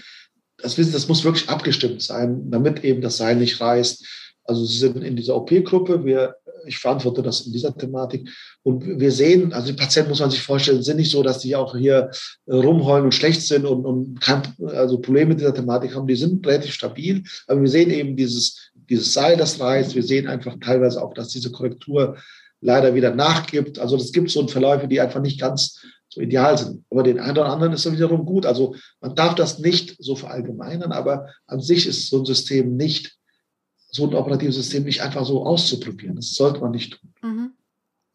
Gut, jetzt gibt's ja Sie in Bad Sobernheim und es gibt die Schwesterklinik in Bad Salzungen. Und was ich ganz oft gefragt werde, ist, was ist denn jetzt überhaupt der Unterschied? Gibt's da Therapieunterschiede oder äh, wie ist das überhaupt entstanden, dass es eine zweite Klinik gibt? Ja, also ähm, natürlich hat das Lebenskonzern gemerkt, dass es eine, einen hohen Bedarf an dieser Thematik gibt und hat entsprechend äh, eine gleichnamige äh, Klinik, die ja damals schon Skoliose auch behandelt hat, dort etabliert. Äh, und äh, man muss sagen, es gibt den klaren Unterschied nicht, weil die natürlich auch mit Kooperation mit uns die Therapien abstimmen, die Schulung der Therapeuten stattfindet. Hier ist das Mutterhaus, ja ganz klar, aber es ist trotzdem eine sehr, sehr gute Klinik. Ein kleiner Unterschied ist insofern, dass wir hier deutlich mehr Jugendliche haben, dort etwas mehr Erwachsene haben, aber an sich sind beide Kliniken auf einem sehr hohen Niveau und unterscheiden sich nicht wesentlich voneinander. Mhm. Also ich war immer, ich war viermal in Bad Salzungen und das aber immer zu der Ferienzeit und dort ist natürlich dann ein ganz anderes Muster. Ja, da sind dann ja, auch 90 Prozent Jugendliche zu den genau. Ferienzeiten. Genau, also ich glaube, da kommt es dann immer auch, auch auf die Saison an. Ja. Genau. Wann man hinfährt. Okay. Ja, und es gibt ja, das ist gerade uns österreichischen Skoliose-Patienten, wir finden das immer sehr, sehr schade. Es gibt keine Katharina Schroth-Klinik in Österreich. Hat das irgendeinen besonderen Hintergrund? Ist da irgendwas geplant in der Zukunft? Ja, Sie müssen verstehen, äh, das, das hängt ja so auch damit zusammen, wer ist der Kostenträger für diese Art der, der Behandlung. Und man kann nicht einfach in so eine Klinik, sondern man muss ja auch wissen, wer zahlt das denn überhaupt, wie sind die Systeme.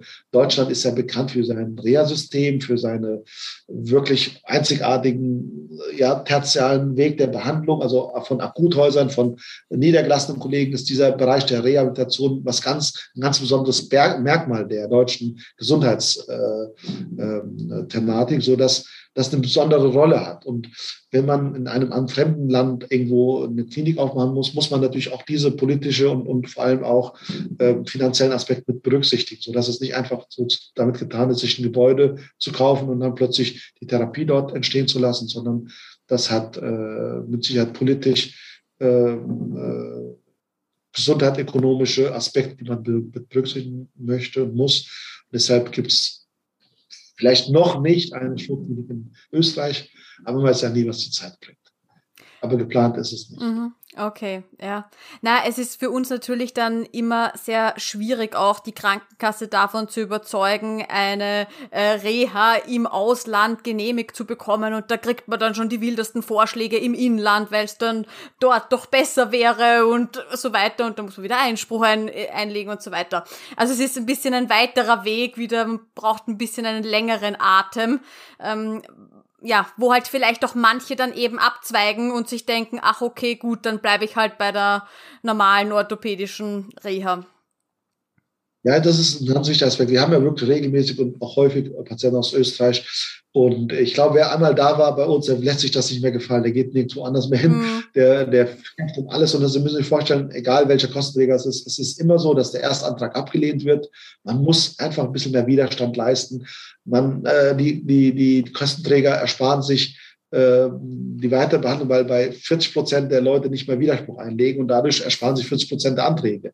Also immer Widerspruch anlegen, wirklich darauf bestehen, dass man zum medizinischen Dienst geht, dass es nicht der Sachbearbeiter ist, der medizinisch meistens nicht bewandert ist und eben diese Unterschiede nicht erkennen kann. Also das lohnt sich schon, da dran zu bleiben und auch das Thema äh, nicht einfach so, so, so sich gefallen zu lassen. Mhm. Das ist ganz wichtig. Aber wenn ich mich recht erinnere, ist es ja nicht erlaubt in Österreich stationäre Katharina Schroth Physiotherapie anzubieten. Also das dürfen ja nur niedergelassene Physiotherapeuten, oder? Genau, genau.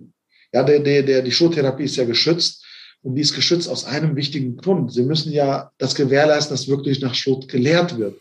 Und wie Sie richtigerweise gesagt haben, das bedeutet nicht, dass man einfach nur mal einen Kurs bei uns macht und plötzlich eine Klinik, ganze Klinik aufmacht, weil die Klinik ja einen ganz anderen, äh, ja, eine ganz andere Erfahrungsschatz. Allein schon den Orthopäden, den sie installieren müssen, muss ja Erfahrung mit der Skoliose haben, auch das Thema wirklich gerecht, dem Ganzen gerecht zu werden. Deswegen wollen wir uns dafür schützen, dass man natürlich unseren Namen für diese Art der Thematik einfach auch ausnutzt. Diese Marke, die ja letztlich wirklich eine Marke, eine, ein, ein, ein äh, Brand darstellt, dass das nicht so ausgenutzt wird. Deswegen gibt es diesen äh, Patentschutz auch und diesen, darauf bestehen wir natürlich, dass man nicht einfach das so kopieren darf, was ja ähm, das durchaus erlaubt ist, sind ja eben niedergelassene Therapeuten, die mit uns abgestimmt werden, die nachweisen müssen, dass sie bei uns waren, die nachweisen müssen, dass sie immer wieder die Fortbildungen durchführen müssen, die auch mit uns Kommunikation stehen. Das ist möglich in Österreich, aber eben nicht die Klinik, die einfach mhm. unseren Namen, unsere Therapie kopieren darf. Das ist auch zum Schutz äh, für, für, für die Patienten dort. Das ist ja logisch, jede Marke möchte nicht einfach so kopiert werden. Mhm. Ja. Ja, Sie sprechen da schon einen wichtigen Punkt an, nämlich natürlich möchte man auch zu Hause bestmöglich betreut sein und einen Physiotherapeuten in der Nähe haben, der einfach immer wieder über die Übungen drüber sieht äh, und einen korrigiert, damit man eben dann zu Hause bestmöglich seine Übungen durchführen kann. Ähm, das ist ja manchmal ganz schön schwer, Therapeuten zu finden. Vor allem, es gibt da leider auch so manche schwarze Schafe, die nennen sich dann Skoliose-Therapie, äh, umschiffen dieses Wort Katharina Schroth Brot etwas und die waren aber nie bei Ihnen, haben nie die tatsächliche Ausbildung genossen. Ähm, haben Sie da ein paar Tipps für uns? Wie, wie können wir ja noch besser Physiotherapeuten bei uns in der Nähe finden, die tatsächlich qualifiziert sind? Also auf jeden Fall Kontakt mit uns aufnehmen, mit unserer Rezeption, die wird Ihnen immer in Ihrer Umgebung nach Postleitzahlen sortiert, nach Region sortiert, die, die Therapeutenliste aktuell zuschicken. Wir haben ja im Kurs vier bis sechs Kurse äh, im Jahr, Kurse, die nach Schot eben ausgebildet werden. Und deswegen also ruhig, wenn es momentan keinen gibt, nach acht Monaten nochmal nachfragen, diese Liste sich zeigen lassen. Und das ist somit der beste Schutz, weil wir natürlich nur die aufführen, die wirklich bei uns waren, die wirklich auch aktualisieren. Deswegen kommunizieren sie mit uns. Wir haben leider das Ganze noch nicht online gestellt. Das kann man überlegen, ob das mal entstehen wird, aber mit Sicherheit ist die Kommunikation per Telefon, per Mail möglich, um diese Therapeutenliste zu bekommen und dadurch auch mehr Sicherheit zu haben, wer überhaupt es wirklich ausbilden darf. Also das ist ganz wichtig, dass er nicht irgendwo das ausgebildet hat. Wer nach Schrot behandelt, muss die Erfahrung dafür auch haben. Bad Sobernheim hat ja einen sehr erfolgreichen Instagram-Account. Ich war ja begeistert, wie ich auf den gestoßen bin und wie ja tatkräftig die Physiotherapeuten da versuchen zu unterstützen und Challenges zu Hause, Schrotübungen etc. Vielleicht können Sie ganz kurz erklären, wie ist das entstanden und wie ist diese Motivation einfach möglich? Ich finde das ja was ganz was Tolles. Muss ich sagen, als ich 2016 angesprochen bin, zu dieser Klinik zu kommen, ist mir aufgefallen, dass es überhaupt keine Informationen im Internet gab. Bei YouTube war das damals schon üblich. Ich glaube, ich bin ja selber nicht bei Facebook und die Sachen, aber zumindest so auf diesen normalen Kanälen war nichts von dieser Klinik irgendwie zu erfahren. Die Homepage war noch anders gestaltet. Wie gesagt, ich habe nirgendwo was lesen können über, über diese Klinik. Und ich, mir war klar, dass natürlich, das hatte sich dann auch im Verlauf gezeigt, dass man den Kommunikationsweg nicht über den Patienten, über den Eltern macht. Also nicht die Eltern müssen überzeugen, eine Reha zu machen, weil für die ist ja klar, für das Bestmögliche fürs Kind, sondern sie müssen das Kind erreichen. Das Kind muss verstehen, warum es zur Reha kommt. Das Kind muss motiviert sein. Wir wollen ja auch nur motivierte Patienten hier haben. Es bringt uns ja nicht, wenn jemand kommt, weil er gezwungen worden ist, weil er, weil er die Eltern das unbedingt wollen, sondern nur mit eben dieser Motivation lässt sich auch was verändern. Und den Zugangsweg ist halt die Social Media. Also ich selber, wie gesagt, habe das nicht. Aber es ist ja nicht wichtig, was ich als 50-Jähriger äh, zu entscheiden habe, sondern der Kanal ist für die Jugendlichen gedacht. Und so haben wir das hier aufgebaut. Gemeinsam haben wir das so Anfang 2019 besprochen und über äh, ein kleines Team, das äh, September 19 gegründet worden ist, die das wirklich für mich und für unsere Geschäftsführung unglaublich professionell engagiert und, und mega äh, interessant macht, wie die das mit den Jugendlichen hinbekommen. Also wir sind fasziniert, wir sind so äh, überwältigt von der Resonanz. Wir haben ja ganz viele Follower für Klinik, eine hohe Zahl eben und immer wieder die verschiedenen Beiträge. Und äh, das ist halt entscheidend, dass man sich nicht vorstellt, ich als Erwachsener wie gehe ich mit dieser, mit dieser Thematik um, sondern nein, man muss den Zugangsweg über die Jugendlichen und die Jugendlichen haben da ihren Zugangsweg. Wir haben natürlich viel Spaß und, und, und Quatsch in diesen, in diesen Videos, aber auch durchaus auch unsere Informationen. Wir haben die Live-Sessions, die wichtig sind.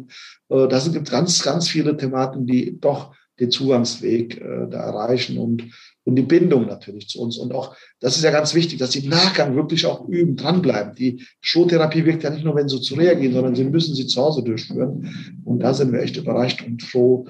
Und ich mache vieles auch mit, muss ich sagen, was, was das äh, Team von mir möchte, weil ich ihnen auch zeigen möchte, dass ich dahinter stehe und dass ich dafür stehe. Und äh, ich muss Ihnen eher sagen, wir sind auch überlegen, ob wir einen eigenen Podcast machen. Das sind ja verschiedene Überlegungen, die wir einfach da einfach durchführen müssen. Der Podcast wäre eher für die Eltern gedacht, so dass man auf verschiedenen Kanälen Informationen gibt. Das ist wichtig, dass man die Strohtherapie präsenter hat. Wie Sie schon sagen, wie sollen denn sonst die Eltern auf uns stoßen, wenn sie nicht wirklich von uns hören auch? Und äh, wir haben das Glück, dass wir schon sehr verbreitet sind, aber ich glaube, man muss mit der Zeit gehen, sonst geht man mit der Zeit. Mhm. Oh, sehr schön gesagt, ja.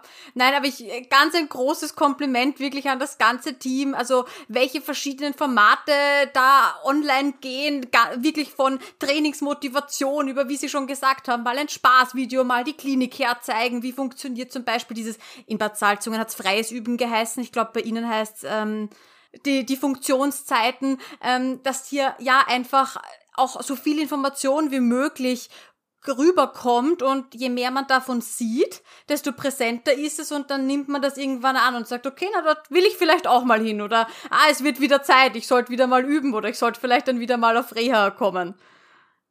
Das sieht man an den Kommentaren. Das ist erstaunlich, wie, wie dann die Kommentare eben sind, wie sie schon sagen, ich will wieder dahin, ich möchte da wieder kommen. Und ich frage zum Beispiel bei der Chefarztpraxis tatsächlich nach, Hast du den Kanal gesehen? Ist es ein Motivationsfaktor? Das ist tatsächlich so, dass das angenommen wird. Wir haben vor, eine, eine Studie darüber zu machen, zu gucken, ob zum Beispiel die App, die wir ja auch haben, wir haben seit einem Jahr eine eigene App, eine Schrot-App, wo wir zum Beispiel das grüne Heftchen damit ersetzen, wo man seine eigenen Übungen mit eintragen kann, wo man die Tragedauer des Korsetts mit einbeziehen kann. Die wird natürlich noch weiter mitentwickelt. Die ist ganz wichtig, diese App, weil sie dann auch Erinnerungsfunktionen hat für die Übungen und auch, also sind viele Aspekte, die da mit reinkommen können.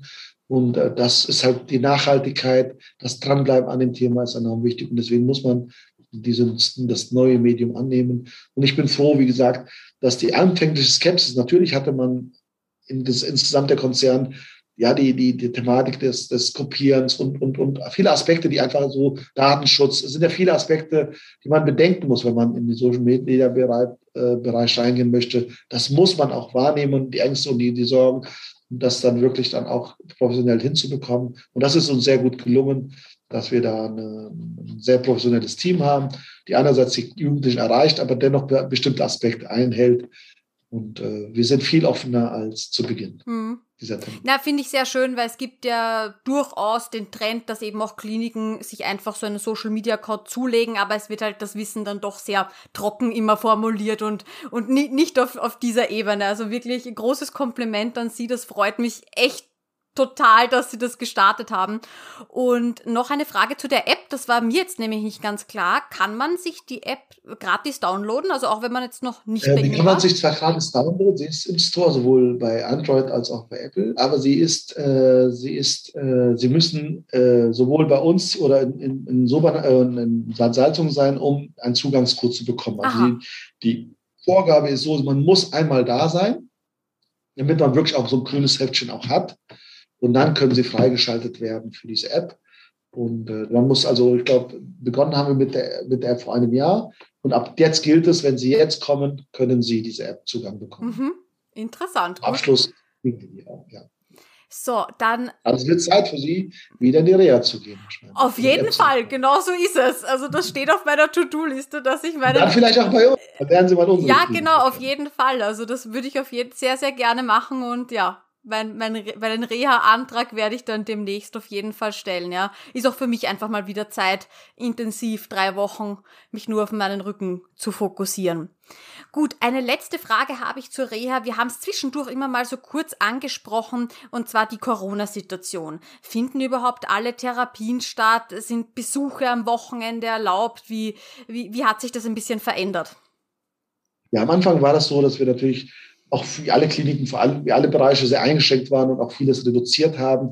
Momentan findet alles wieder statt wie vorher auch. natürlich zum Beispiel als Beispiel zu nennen das Essen, das ist in drei Gruppen aufgeteilt. Wir haben Bänder, die wir ausverteilen und entsprechend da die größte Schutz eben, äh, die größte Angst natürlich, weil eben ohne Mundschutz dann gegessen wird, ist ja selbstverständlich. Da gibt es eine Trenn Trennwand dazwischen. Also wir haben wirklich alle möglichen Bereiche entsprechend so angepasst, dass man bedenkenlos trainieren kann. Es ist aufgrund der jetzigen Situation zum Beispiel FFP2-Masken vorgeschrieben. Man muss äh, entsprechend auch, wenn man vom Ausland kommt, eine Impfung haben. Hm, teilweise müssen wir gucken, dass PCR-Tests mitgebracht werden. Teilweise testen wir auch bei Eingang schon Antigen-Tests. Also die ganzen Vorgaben sind mit Absprache unseres Gesundheitsamtes hier mit drin. Aber wir sind Gott sei Dank in der Lage, alles anzubieten wie vorher auch. Was, was mir gerade einfällt, ist, sind die Vorträge, die finden nicht so ganz statt, aber auch das wird nachgeholt, dass die Vorträge entsprechend eingebaut werden, wobei der eine oder andere Patient, glaube ich, so darauf verzichten würde, dass man nicht nur Theorie irgendwie bekommt. Aber die sind natürlich auch wichtig, dass man theoretisch auch über diese Erkrankung redet. Ja. Mhm. Aber die bekommt man. Zum Thema Besuche ist es so, dass wir im Haus keine Besuche erlauben. Das heißt, äh, man darf als Elternteil nicht das Zimmer betreten oder reinkommen ins Zimmer hochgehen, sondern wir erlauben, dass man in die Stadt geht mit seinem Kind. Also wir, wir, wir dürfen ja bei Kindern nicht Besuche völlig ausschließen, wie es ja viele Akutkliniken ja machen, sondern da ist der Kompromiss, dass die Eltern besuchen kommen dürfen und dann mit den Kindern in die Stadt gehen dürfen, aber nicht mit rein ins Haus. Wir bitten trotzdem, dass man die Besuche einigermaßen reduziert und schon gar nicht, wenn im Haushalt irgendwo positive Fälle sind, weil natürlich dann die Eingefährdung und vor allem die Gefährdung anderer Patienten und Mitarbeitern sich deutlich erhöht, wenn man diese Sachen nicht berücksichtigt. Und äh, wir hoffen alle, dass das Thema irgendwann vorbei ist, weil es uns viel Kraft kostet und viel mhm. Energie, die wir gerne für andere Sachen verwenden müssen. Aber wir müssen uns dem Thema auch annehmen. Wir können nicht einfach das ignorieren.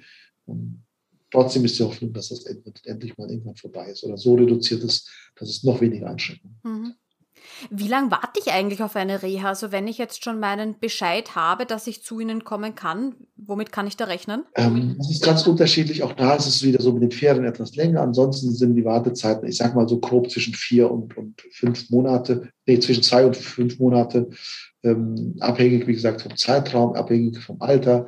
Wenn Sie ein Einzelzimmer sind, ist es anders wie Doppelzimmer. Wenn Sie Begleit, also Begleitmutter sind, ist das wieder auch wieder eine Verlängerung. Also da gibt es verschiedene Kapazitäten bei uns, die wir natürlich mit berücksichtigen müssen. In der Regel zwischen zwei und vier Monaten. Und dürfte ich jetzt auch sagen, ich würde aber gern erst in zehn Monaten kommen? Das hängt so ein bisschen von, von der Kostenzusage ihrer, ihrer, ihrer Kasse ab, weil die sind meistens limitiert auf sechs Monate. Ah, mhm. Aber es, es, in manchen Fällen muss man halt mit dem Kostenträger sprechen, ob er das erlaubt. Aber meistens ist das begrenzt. Also sie kriegen ja einen Bescheid, dass sie dürfen und dann steht aber drin, bis zu dem Zeitpunkt muss es gemacht okay. werden. In Deutschland war das lange vier Monate. Momentan erlaubt die deutsche Rentenversicherung sechs Monate, aber so länger zehn Monate ist schon, schon schwierig. Mhm. Okay, gut. Also das musste man auf jeden Fall organisatorisch gut planen und nochmal abchecken, äh, damit das funktioniert. Okay, gut, dann kommen wir zum letzten Themenblock. Und zwar, es kamen auch ganz, ganz viele Fragen einfach allgemein zur Skoliose-Therapie, teilweise auch sehr spezifisch. Starten wir mal mit den Korsettfragen. Ähm, wie viel Korrektur muss im Korsett erreicht sein, damit sich die Skoliose nicht verschlechtert? Ja, es gibt immer diesen Wert von 50 Prozent, aber das ist nicht der, das ist nicht der Wert, den man jetzt so einfach aus dem Lehrbuch liest und dann macht man das so, sondern es hängt wirklich ab, wie alt der Patient ist. Es hängt von ab, wie stark diese Skoliose ist, wie ist die Form der Skoliose.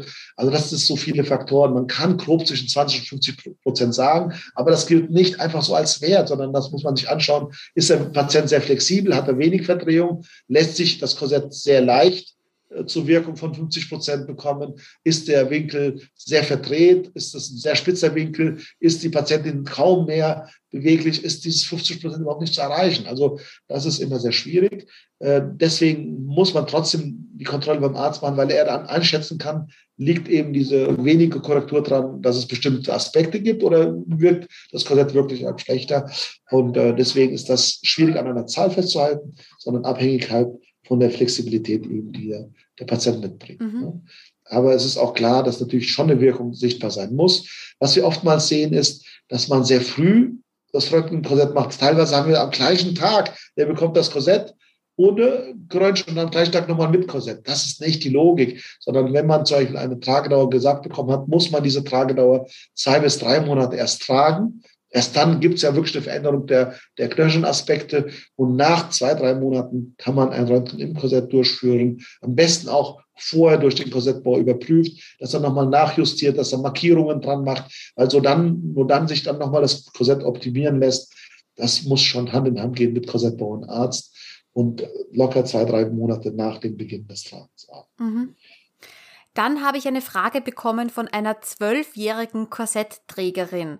Die fragt ja, wie lang muss ich denn das Korsett jetzt überhaupt tragen? Wann bin ich denn überhaupt ausgewachsen? Auch das wird oftmals hart diskutiert, auch von den operativen Kollegen. Da sind wir nicht ganz uns einig. Leider, leider bestimmen die, die die Leitlinien. Deswegen sagt es manchmal der niedergelassene Arzt nicht aus, weil er keine Ahnung hat, sondern weil es die Leitlinien vorgeben, dass man zum Beispiel mit 15 das Korsett abschulen darf. Das sehen wir nicht so. Wir haben die Hauptveränderung der Skoliose zwischen 10 und 15 Jahren. Und da sehen wir vor allem, wo die Regelblutung ist. Die Regelblutung ist der Impulsgeber beim Mädchen, beim Jungen ist es der Stimmbruch. Und dieses, dieses Thema ist enorm wichtig, das zu berücksichtigen. Das heißt, wenn das Kind schon mit 10 oder 11 die Regelblutung hat, dann ist es eher wahrscheinlich, dass gegen 15 15,5, 16 das Korsett wieder wegkommt, hat es aber die Regelblutung erst mit 14 oder 15. Da kann man und darf man das Korsett natürlich mit 15 nicht abschulen, sondern müsste tatsächlich noch ein bisschen weitergehen. Ihr sagt immer, eine, eine Tragedauer für Skrobe zwischen 10 und 15 ist es so bei 20 Stunden. Und ab 15 zum Beispiel reduzieren wir, wenn, wie gesagt, die Menage etwas weiter zurückliegt, mindestens zwei Jahre, reduzieren wir es auf 14 bis 16 Stunden, dass man das in der Schule nicht mehr anziehen muss. Und in der Regel sollte ein Korsett mit 16, 16,5 wieder rausgehen. Aber auch da ist mir wichtig, dass es irgendwann doch abgeschult wird. Ich möchte nicht, dass mit 18, 19, 20 das Korsett kriegt. Wir haben ja immer wieder, da sehen wir ganz oft, dass die Jugendlichen mit 14 das Korsett nicht tragen wollen. Wenn das gleiche Mädel dann mit 20 wiederkommt, das Korsett plötzlich unbedingt will, dann diskutieren wir genau andersrum. Mhm. Du brauchst das Korsett nicht unbedingt. Und das Korsett hat keine Haltefunktion, sondern eine Lenkungsfunktion und die findet mit 20 einfach nicht mehr statt. Deswegen ist es wirklich enorm wichtig, dieses 10 bis 15 Jahre das durchzuziehen. Und wenn diese Zwölfjährige zum Beispiel unmittelbar ihre Regelblutung gerade hat, dann ist es wichtig, wirklich 20 Stunden das zu tragen bis zum 15. Lebensalter, um dann vielleicht etwas zu reduzieren. Man schult ein Korsett auch so innerhalb von vier bis sechs Monaten ab, nicht auf einmal weglassen, sondern es wird ein Schema geben, der mit dem Arzt abgesprochen wird, wie man das Korsett dann abschult. Ja, wir haben es jetzt indirekt schon angesprochen, diese Thematik mit dem Ausgewachsensein und auch, dass sehr oft kommuniziert wird, ach, du bist jetzt ausgewachsen, das heißt, deine Skoliose kann sich jetzt nicht mehr verändern. Und dann oft nach, also ich merke das gerade bei so Mädels, die dann 23, 25 sind, ähm, kommt dann mal wieder eine Kontrolluntersuchung und es kommt der große Schock, oh mein Gott, meine Wirbelsäule ist schiefer geworden und zwar deutlich mehr als dieses ein Grad pro Jahr, das man ja sagt, was man dazu bekommt, wenn man jetzt äh, überhaupt nichts mehr für seinen Rücken macht. Äh, wie sehen Sie das? Ja, das ist auch eine sehr, sehr gute, eine sehr gute Frage auch es ist tatsächlich so, wie ich schon erklärt habe, dass oftmals diese 15 Jahre auf jeden Fall abgeschult wird. Und diese Verschlechterung bei den Erwachsenen hat sich nicht mit 25 stattgefunden, sondern die hat wirklich zwischen dem 15. und 18. oder 20. Lebensjahr ereignet. Und deswegen ist dieses Abschulen so, so wichtig zu gucken, wann ist meine Regelblutung, wann ist mein Stimmbruch gewesen, wie ist mein Wachstumsschub gewesen. Und damit, damit erspart man sich leider äh, diesen Ärger, den man nachher hat, wenn man dann doch eine Verschlechterung bekommt. Also auf jeden Fall ähm, schauen, wo liege ich in dieser Thematik. Man kann ja den Risser, das ist am Beckenkamm ein Zeichen, man hat die Handwurzelknochen, es gibt verschiedene, also Parameter, die uns so ein bisschen aufzeigen können, wo, wo eben äh, die Veränderung dasteht. Solange Wachstum da ist, ist eine Veränderungsverlose zu vermuten. Und wenn man zum Beispiel sehr große Eltern hat, die sehr groß gewachsen sind und das Kind noch kindlich aussieht, und zwar schon 14 ist oder 15, dann muss man ja wissen, dass das eben noch kommt mit dem Schub. Und dann darf man eben mit 15 noch nicht abschulen. Und das passiert halt ganz oft, dass es zu früh wegkommt, das Korsett. Mhm. Aber ich glaube auch, dass sehr oft kommuniziert wird, ähm, wenn das Korsett eben abgeschult wird, juhu, ich bin frei von allem. Ich kann mal meine, meine Skoliose komplett vergessen. Ich, ich, ich blende sie jetzt mal aus die nächsten fünf Jahre. Das ist ja enorm wichtig, dass man dann wirklich parallel die Schuhtherapie wahrnimmt, weil das ist ja die stabilisierende Wirkung durch das Korsett. Das, das ist mir wirklich auch ein Anliegen, dass die, also sowohl das Anborden des Korsetts, aber auch das Abborden irgendwann stattfindet. Ich bin nicht ein Orthopäde, der dann mit hohem Alter noch das Korsett verordnet, sondern es muss wirklich abgeschult werden. Genauso wie wir konsequent das in der Tragezeit wollen, so genauso wollen wir es auch, wenn das Kind tatsächlich ausgewachsen ist, das Korsett wieder wegzubekommen. Denn es bringt nichts mit 40 Jahren noch das Korsett zu tragen. Da haben wir viel bessere Erfahrung, wenn man das Muskelkorsett. Und die Übungen nach Schrot sollten ungefähr drei bis fünfmal die Woche für 20 Minuten durchgeführt werden. Lieber wenig und gut als schnell und viel lieber wirklich auf die Detailarbeit achten, sich gut immer in der, in der Spiegelkontrolle beachten. Dann hat man eine viel bessere Chance, dass es eben zu diesem Korrekturverlust nicht kommt, als wenn man das Korsett ständig trägt. Weil dann hat man eine Haltefunktion, sondern sobald man es auszieht, kippen die weg oder sinken die weg. Das wollen wir mhm. nicht. Mhm. Gut, dann kommen wir zur nächsten Frage und zwar zum Thema Sport und Skoliose. Also was ist da erlaubt, was nicht und macht die Stärke meiner Skoliose eben einen Unterschied, welche Sportarten ich ausüben darf? Früher wurden immer Empfehlungen oder Verbote ausgesprochen, äh, Trampolin, springende Übungen. Davon ist man weggegangen. Also ich persönlich verbiete keinen Sport. Bewegung ist immer besser als keine Bewegung. Und bevor ich jetzt sage, ich mache zum Beispiel Wasseranwendungen, du musst ins Wasser gehen, das Kind möchte nicht ins Wasser, dann, dann soll es nicht ins Wasser, sondern dann kann es Basketball spielen, dann kann es klettern, dann kann es, also Bewegung ist absolut erlaubt, egal welche Sklerose Sie haben. Das ist nicht äh, wirklich nachweisbar, dass irgendeine Sportart das schädigt. Ganz im Gegenteil, wenn sie nichts tun, ist es viel, viel schlimmer.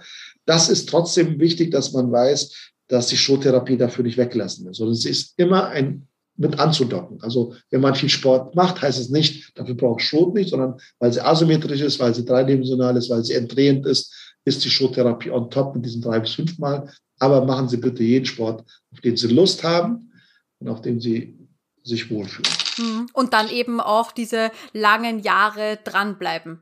Schrot ist eine Langzeitbehandlung. genau. Gut, ähm, dann noch eine Frage zur OP beziehungsweise die Zeit danach. Kann sich der Rücken trotz Versteifung nach Jahren wieder verschlechtern? Haben Sie da Erfahrungen, die Sie mit uns teilen können? Ja, das ist ja diese Anschlussinstabilität, die eben dann entsteht, wenn man das letzte die letzte Bandscheibe eben nicht versteift, dass es dazu kommen kann, dass es eben sehr stark verschleißt. Das hängt, deswegen muss man in diesen operativen Zentren auch hingehen, weil das, da wird berücksichtigt, wie das letzte Segment steht, wie da die Abnutzung ist. Gott sei Dank sehen wir diese Abnutzung selten, aber sie ist auch da. Und, äh, aber eben, deswegen, es macht ja auch Sinn, dass die operativen Patienten zu uns kommen, weil wir dann mit unserer Muskelstabilität das verhindern können. Aber sie ist durchaus da, aber nicht die Regel auf keinen Fall. Mhm. Gut, dann noch eine Frage zur Ernährung. Gibt es wissenschaftliche Erkenntnisse zur Ernährung und Skoliose? Also gibt es bestimmte Supplemente, irgendwelche Vitamine, Kalzium etc., die Skoliose-Betroffenen nehmen können und es da wirklich eine Verbesserung gibt? Also soweit mir bekannt ist, gibt es nicht wirklich äh, wissenschaftliche Erkenntnisse, die, die auch wirklich standhaft sind zu diesem Thema. Und ich bin nicht ein Freund von diesen Ernährungs Ernährungsergänzungsmitteln. Ich finde, wenn man eine ausgewogene Ernährung hat, sei es auch vegan oder vegetarisch, das ist absolut in Ordnung, nur ausgewogen eben. Ne? Ich kann nicht erwarten, dass ich Lebensmittel für, sagen wir, wenn man Fleisch billiger kauft als Wasser, dann kann irgendwas mit dem Lebensmittel nicht stimmen. Und das sollte man eher beachten, dass man wirklich ausgewogen und gesund sich ernährt. Bewegung muss, muss dabei sein. Und deswegen ist das viel, viel wichtiger, als sich irgendwelche Spurenelemente. Der Körper regelt vieles selber, wenn man sich wirklich gut und ausgewogen ernährt. Da braucht es überhaupt keine Stoffe von außen. Und äh, das wird aber trotzdem werbetechnisch sehr gut ausgenutzt und die, die, Produkte sehen toll aus und es wird viel suggeriert und die Menschen gehen so Wege mit. Aber viel wichtiger ist eben, dass man äh, ausgewogen sich ernährt. Mhm. Und jetzt noch eine ganz interessante Frage, die hat mich selbst total stutzig gemacht, weil darauf bin ich noch gar nicht gekommen. Und zwar, angeblich kann eine Skoliose entstehen, wenn das Rückenmark verkürzt ist. Und deswegen soll man viel dehnen. Und als Beispiel wurde äh, von der Community angeführt auch diese Übung, dass man am Rücken liegt und sein Bein in gestreckter Position eben, ja, dehnt. Manchmal hat man dann so um den, um den Schuh äh, noch so ein Seil, damit man so ein bisschen besser dehnen kann. Und ich konnte mich auch erinnern, das habe ich in äh, Bad Salzungen gemacht. Ähm, hat das damit was zu tun? Stimmt das, dass, dass man da irgendwas dehnen kann? Nein, auf keinen Fall. Wir dehnen natürlich Muskel und Sehnen, das ist absolut bekannt. Deswegen wird das auch in unserer Therapie durchgeführt, aber es geht nicht um das Rückenmark. Und da sieht man auch, wie, wie wissenschaftliche Erkenntnisse völlig missinterpretiert werden können und auch völlig, völlig umgesetzt werden. Das ist so wie die stille Post über 15 Euro und plötzlich kommt was ganz anderes raus. Natürlich wissen wir, dass verkürztes oder verklebtes Rückenmark Probleme machen kann. Deswegen hat man ja auch ein MRT bei jeder Skoliose. Das ist ja das, was wir nachgucken. Gibt es Tethered Core, dieses verklebten äh, Rückenmark, gibt es das gespaltene Rückenmark. Aber Sie können das doch nicht von außen durchziehen des Beines verändern. Sie müssen sich vorstellen, es gibt ja zum Beispiel Operationen, die jetzt ganz, ganz krumm sind und dann will man die Wirbelsäule aufrichten und dann muss man aber aufpassen, dass durch die Aufrichtung das Rückenmark gezogen wird. Dann wissen Sie, um das Rückenmark zu ziehen, was man dann macht. Sie werden oben am Kopf Schrauben und, und, und, und, und einen Haloring bekommen. Dann werden über viele Wochen, wirklich Monate Gewichte Stück für Stück dran gesetzt, damit angefangen wird, eine Wirbelsäule überhaupt zu ziehen und das Rückenmark sich dran gewöhnt. Wissen Sie, wie viel, wie viel Kraft das kostet, überhaupt eine Bewegung rein zu imitieren? Mhm. Und das zeigt einfach, dass das nicht zu vergleichen ist. Das ist mit dem Rückenmark teilweise, und das ist ein geringer Teil, Gott sei Dank, das sind die sekundären Skoliosen, die ganz, ganz wenig sind, dass es diesen Zusammenhang gibt, ja, aber das hat nichts mit denen von Muskeln zu tun, sondern das ist wirklich was ganz anderes. Wir haben ein Problem, wenn Rückenmarkverklebungen da sind, dass wir tatsächlich auch spastische und veränderte Muskel und Sehnen haben. Auch da gilt es, die zu behandeln. Aber man macht durch das System nicht das Rückenmark. Das bedarf einer ganz anderen Thematik. Das wäre schön, wenn es so wäre. Gut, also wir lernen wieder, es ist mit Vorsicht zu genießen, was man auf Internetseiten liest. Und ja, weil bei mir natürlich, also ich habe mir auch im ersten Moment gedacht, also das kann ich mir nicht vorstellen. Aber dann habe ich mich eben an diese Übung erinnert. Man dachte, ja, aber wir dehnen ja schon und Ding und das könnte ja eventuell, aber dass ich das noch nie gehört hätte. Aber so leicht lässt man sich dann auch verunsichern. Und Absolut. ja. Ich rate immer jeden, der sowas liest, dass man in seinem Fachgebiet, in dem man wirklich Ahnung hat, ob es jetzt ein Hobby ist, zum Beispiel, wenn man jetzt Autoexperte ist mit so Oldtimern, wenn man jetzt Fußballer, gucken Sie mal, was in Ihrem Bereich an Fake-Sachen drin sind, wo Sie sagen, wo hat wo dieser Typ jetzt so der mal. Und dann merken Sie, wie viel Quatsch manchmal so erzählt wird, wenn es um, um Fachwissen geht von Leuten, die wirklich das einfach etwas in die Welt setzen. Und in der Medizin ist es leider noch viel häufiger so, dass irgendwelche Menschen durch irgendeine kleine Erkenntnis glauben, schon alles auf die, wir haben ja so ein Buch, ich möchte den Namen nicht erwähnen, aber das eben zeigen will, dass man allein durch Schlafen die Skoliose verändern kann. Das ist auch noch ein Arzt, der das schreibt. Das ist eine Unverschämtheit und der, man sieht sofort, dass dieser Mensch wirklich keine Verantwortung hat für diese Kinder. Die durch, natürlich wird ein Kind lieber der Schlafsituation äh, ändern als ein Korsett tragen. Aber welche Verantwortung hat dieser Mensch nachher, wenn eben diese Fälle so schlecht werden? Mhm. Und das ist unverantwortlich, wenn man irgendwas in die Welt setzt, von dem man wirklich keine Ahnung hat. Und immer hinterfragen, wer erzählt mir sowas? Woher kommt das Fachwissen? Ich bin jetzt äh, locker ich glaube, zehn, elf Jahre allein in der Skoliose und ich sage Ihnen, ich habe noch so wenig Ahnung von der Thematik. Ich müsste äh, lügen, wenn ich noch nicht auf Kongresse und mich belesen muss. Das ist ein laufender Prozess, den man ständig machen muss. Und ich würde mir nie erlauben zu sagen, ich weiß alles von der Skoliose und ich bin ein Experte für dieses Fachgebiet. Und dann kann es nicht sein, dass Sie in drei Wochen irgendwas durchlesen und plötzlich die Erkenntnis schlechthin haben. Mhm. Und das, das sagt immer, wer das glaubt, der hat schon längst verloren. Also ja. Der glaubt, Wissen schon in sich zu haben ist recht keine Ja, das Internet bietet viele Möglichkeiten, aber leider eben auch viele Gefahren. Diese Seiten, finde ich, ja. werden noch immer professioneller dargestellt, dass man sich denkt, oh, okay, ja. und schöne Seite Homepage. und Homepage, genau, alles wunderbar. Aber man muss schon ganz, ganz vorsichtig sein, wem man da vertraut, weil ja, es kann halt wirklich äh, jahrzehntelange Folgen haben, wenn man sich dann von so ja, Fake-Wissen äh, beeinflussen lässt. Gut, wir kommen zur Abschlussfrage. Und zwar, ich habe gesehen, schon im Oktober gab es einen Post auf Instagram, dass die Leerverrohrung für das Glasfaser-Internet gelegt wird. Auch immer wieder habe ich äh, Leute, die anfragen, wie sieht denn das jetzt aus mit WLAN in der Klinik? Mütter, die eben vielleicht arbeiten müssen, wenn sie Kinder begleiten. Äh, wie sieht's aus mit dem WLAN? Hat man gutes WLAN in der Klinik? Also ich muss Ihnen sagen, das Thema Thema, seitdem ich hier bin, 2016, ist das ein ganz großes Thema. Wir haben immer von der besagten Firma, ich sage jetzt nicht die, der, der Betreiber für, die, für diese Netze, hat uns immer wieder gesagt, Januar dieses Jahres, also nächstes Jahr kommt es. Und jedes Mal Januar kam es natürlich nicht. Momentan haben wir tatsächlich letztes Jahr tatsächlich die Glasfaser, zumindest die Rohre bekommen.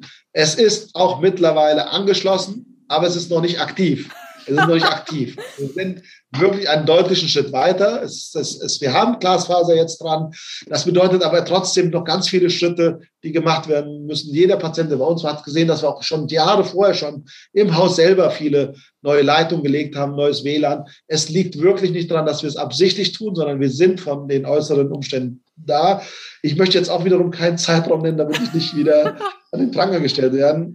Die größte Hoffnung, das ist, ist so, dass dieses Jahr das Thema hoffentlich erledigt ist. Das heißt, wir, wir lassen das 22 erstmal nur laufen und vielleicht geht es ja auch heute schneller, aber wir sind viel, viel weiter, als es vor Jahren war, als ich hier begonnen habe. Okay, ja. sehr gut. Das sind ja schon mal gute Neuigkeiten. Dann vielen, vielen herzlichen Dank, dass Sie sich so lange Zeit genommen haben und die Fragen wirklich so ausführlich beantwortet haben. Herzlichen Dank, dass es Ihre Klinik gibt, dass es die Therapeuten gibt, die so hoch motiviert sind und eben auch die Leute zu Hause motivieren, weiterzumachen. Ich finde das ganz toll und ja, Skoliose ist halt nun mal ein Marathon und, und kein Sprint und herzlichen Dank. Vielen lieben Dank auch. Ich bin sehr stolz auf diese Klinik, auf unsere Mitarbeiter, die wirklich sehr viel repräsentieren, mit Herzblut bei der Sache sind. Das muss ich selber sagen, dass ich äh, schon von Beginn fasziniert bin und immer noch bin, weil wirklich viele Mitarbeiter äh, ihr ganzes Herzblut reinstecken. Das kriegt der Patient auch mit. Er spürt, wie engagiert man hier ist. Und auch vielen Dank für Ihnen, dass wir hier das Interview führen dürften. Vielen Dank. Sehr, sehr gerne. Alles Liebe. Tschüss. Tschüss. Und jetzt habe ich noch etwas ganz Besonderes für dich. Und zwar gibt es seit neuestem den Skoliosehilfe Motivationsnewsletter. Ja, Skoliose, das ist ja kein Sprint, sondern ein Marathon, wie wir wissen. Ja, und da kann einem schon ab und zu mal die Puste ausgehen. Ich möchte dir einfach dabei helfen, stets motiviert zu bleiben und wenn du dich zum kostenfreien Newsletter anmeldest, dann bekommst du jeden Montag ganz, ganz zeitig von mir eine kleine Motivationsnachricht in deinem Postfach.